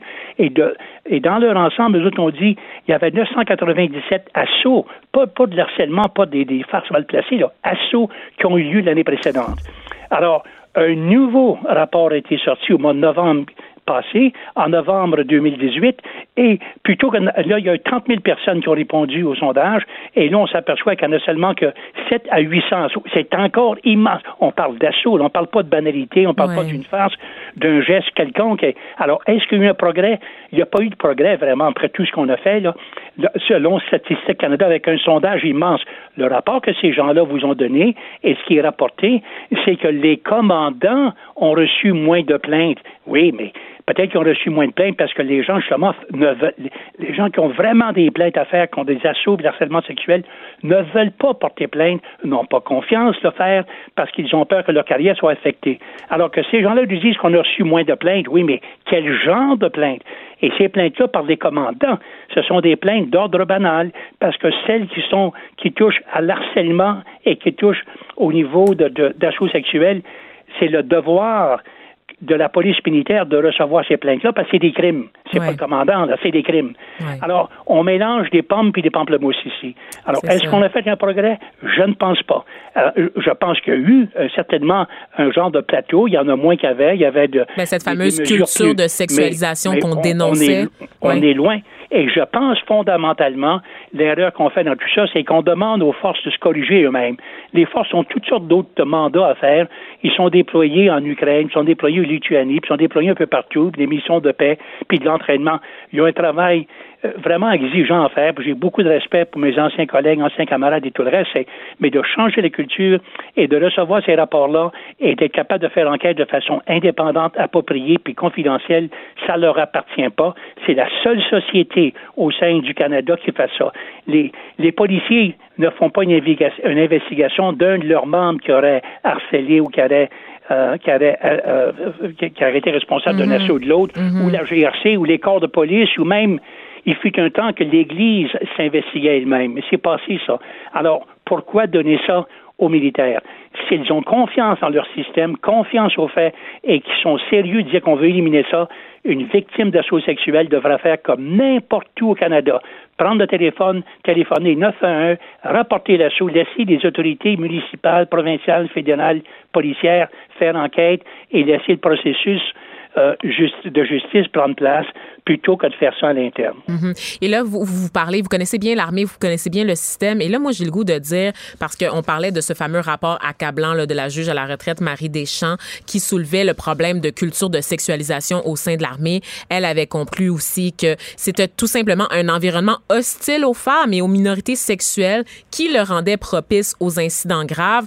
Moi, j'ai l'impression que cette culture-là ne partira jamais. C'est que peu importe le nombre de rapports qui sortent, peu importe le nombre de doigts qui sont pointés en direction des responsables, j'ai l'impression que c'est ça fait partie de l'identité, que c'est un milieu qui est encore très boys club, qui est encore très très violent parce que c'est un peu ça aussi, tu sais, à cause de, de, la culture des guns, de, de, la violence, que ce soit là-dedans, c'est parce qu'on leur donne, on mhm. leur donne les clés on dit à l'intérieur du Canada, si vous êtes victime, remarquez qu'une victime n'a pas obligé d'être une militaire. Il y a des victimes, j'en ai représenté, moi j'en présente présentement des victimes qui sont des personnalités publiques, c'est-à-dire civiles. Et ces gens-là sont mm. obligés de passer par le torteur, sont obligés de, de prendre le jargon, les habitudes, les uniformes, les ci, les ça, la culture militaire, alors que les autres, ils connaissent rien. Que vous le savez, je pense que ben le Québec le sait, que je représente Mme Raymond, avec son procès qui a eu lieu par cour martiale à Québec. Elle était la seule civile dans, dans toute la cour. Le juge, les avocats, les, euh, l'accusé, tout le monde était militaire selon une droit militaire. Alors, ça devient très intimidant comme contexte pour témoigner, effectivement.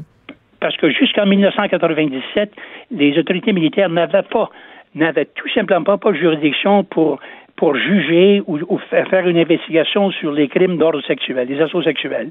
Et à partir de ça, c'est en réponse à des à des rapports par l'actualité puis McLean de l'époque très sévère qui disait voici ce qui se passe, voici ce qui se passe. Ils ont eu 20 ans pour corriger le tir puis ils l'ont pas fait encore.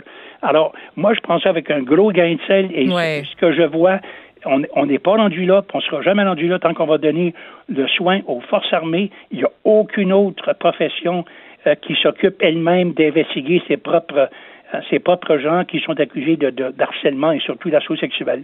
Alors pourquoi le faire avec les autorités? Qu'est-ce que les militaires hmm. ont de plus que les policiers, les juges, les avocats, les, ingénieurs, euh, les, les, les, professeurs, tous ces gens-là?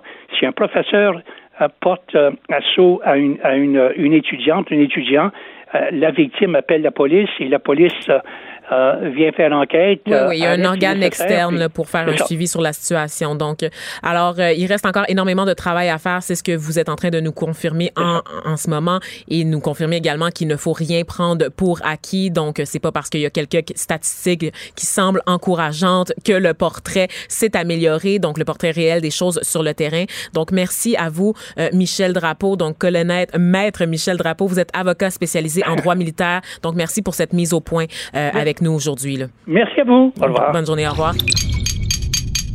Cube Radio.